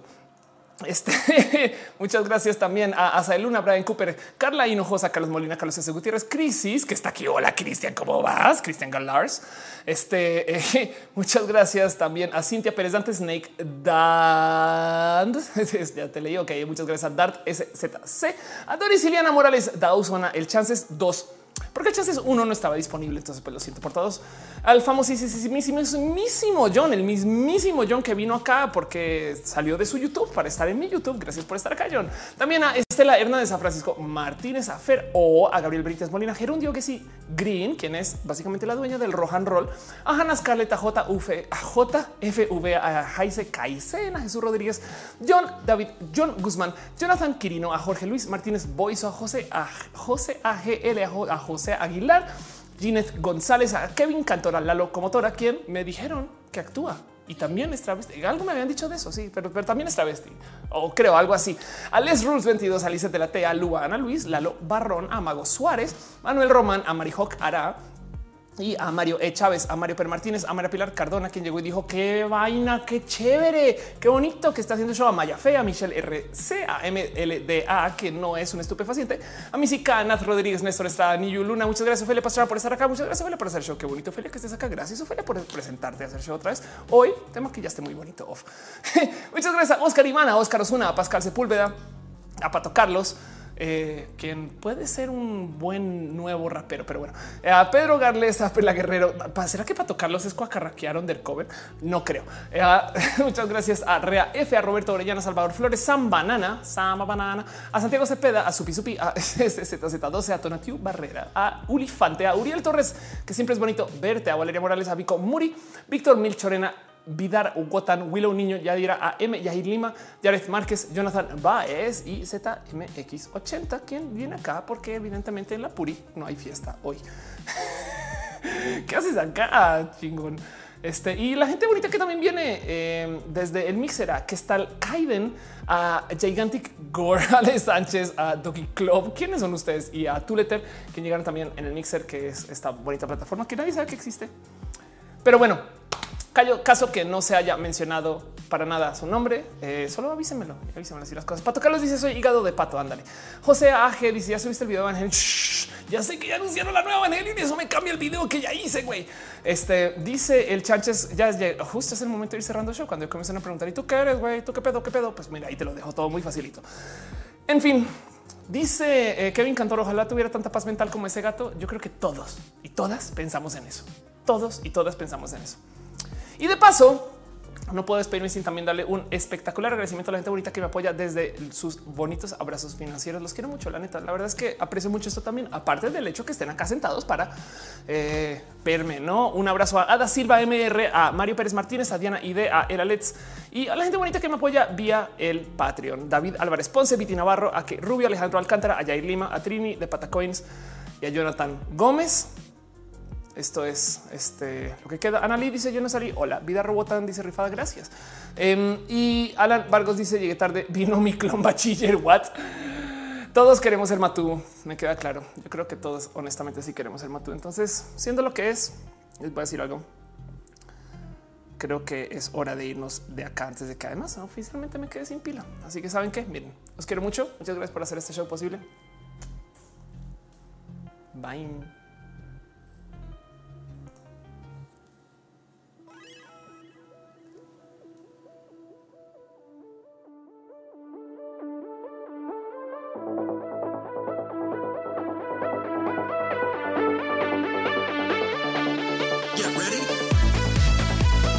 Low battery.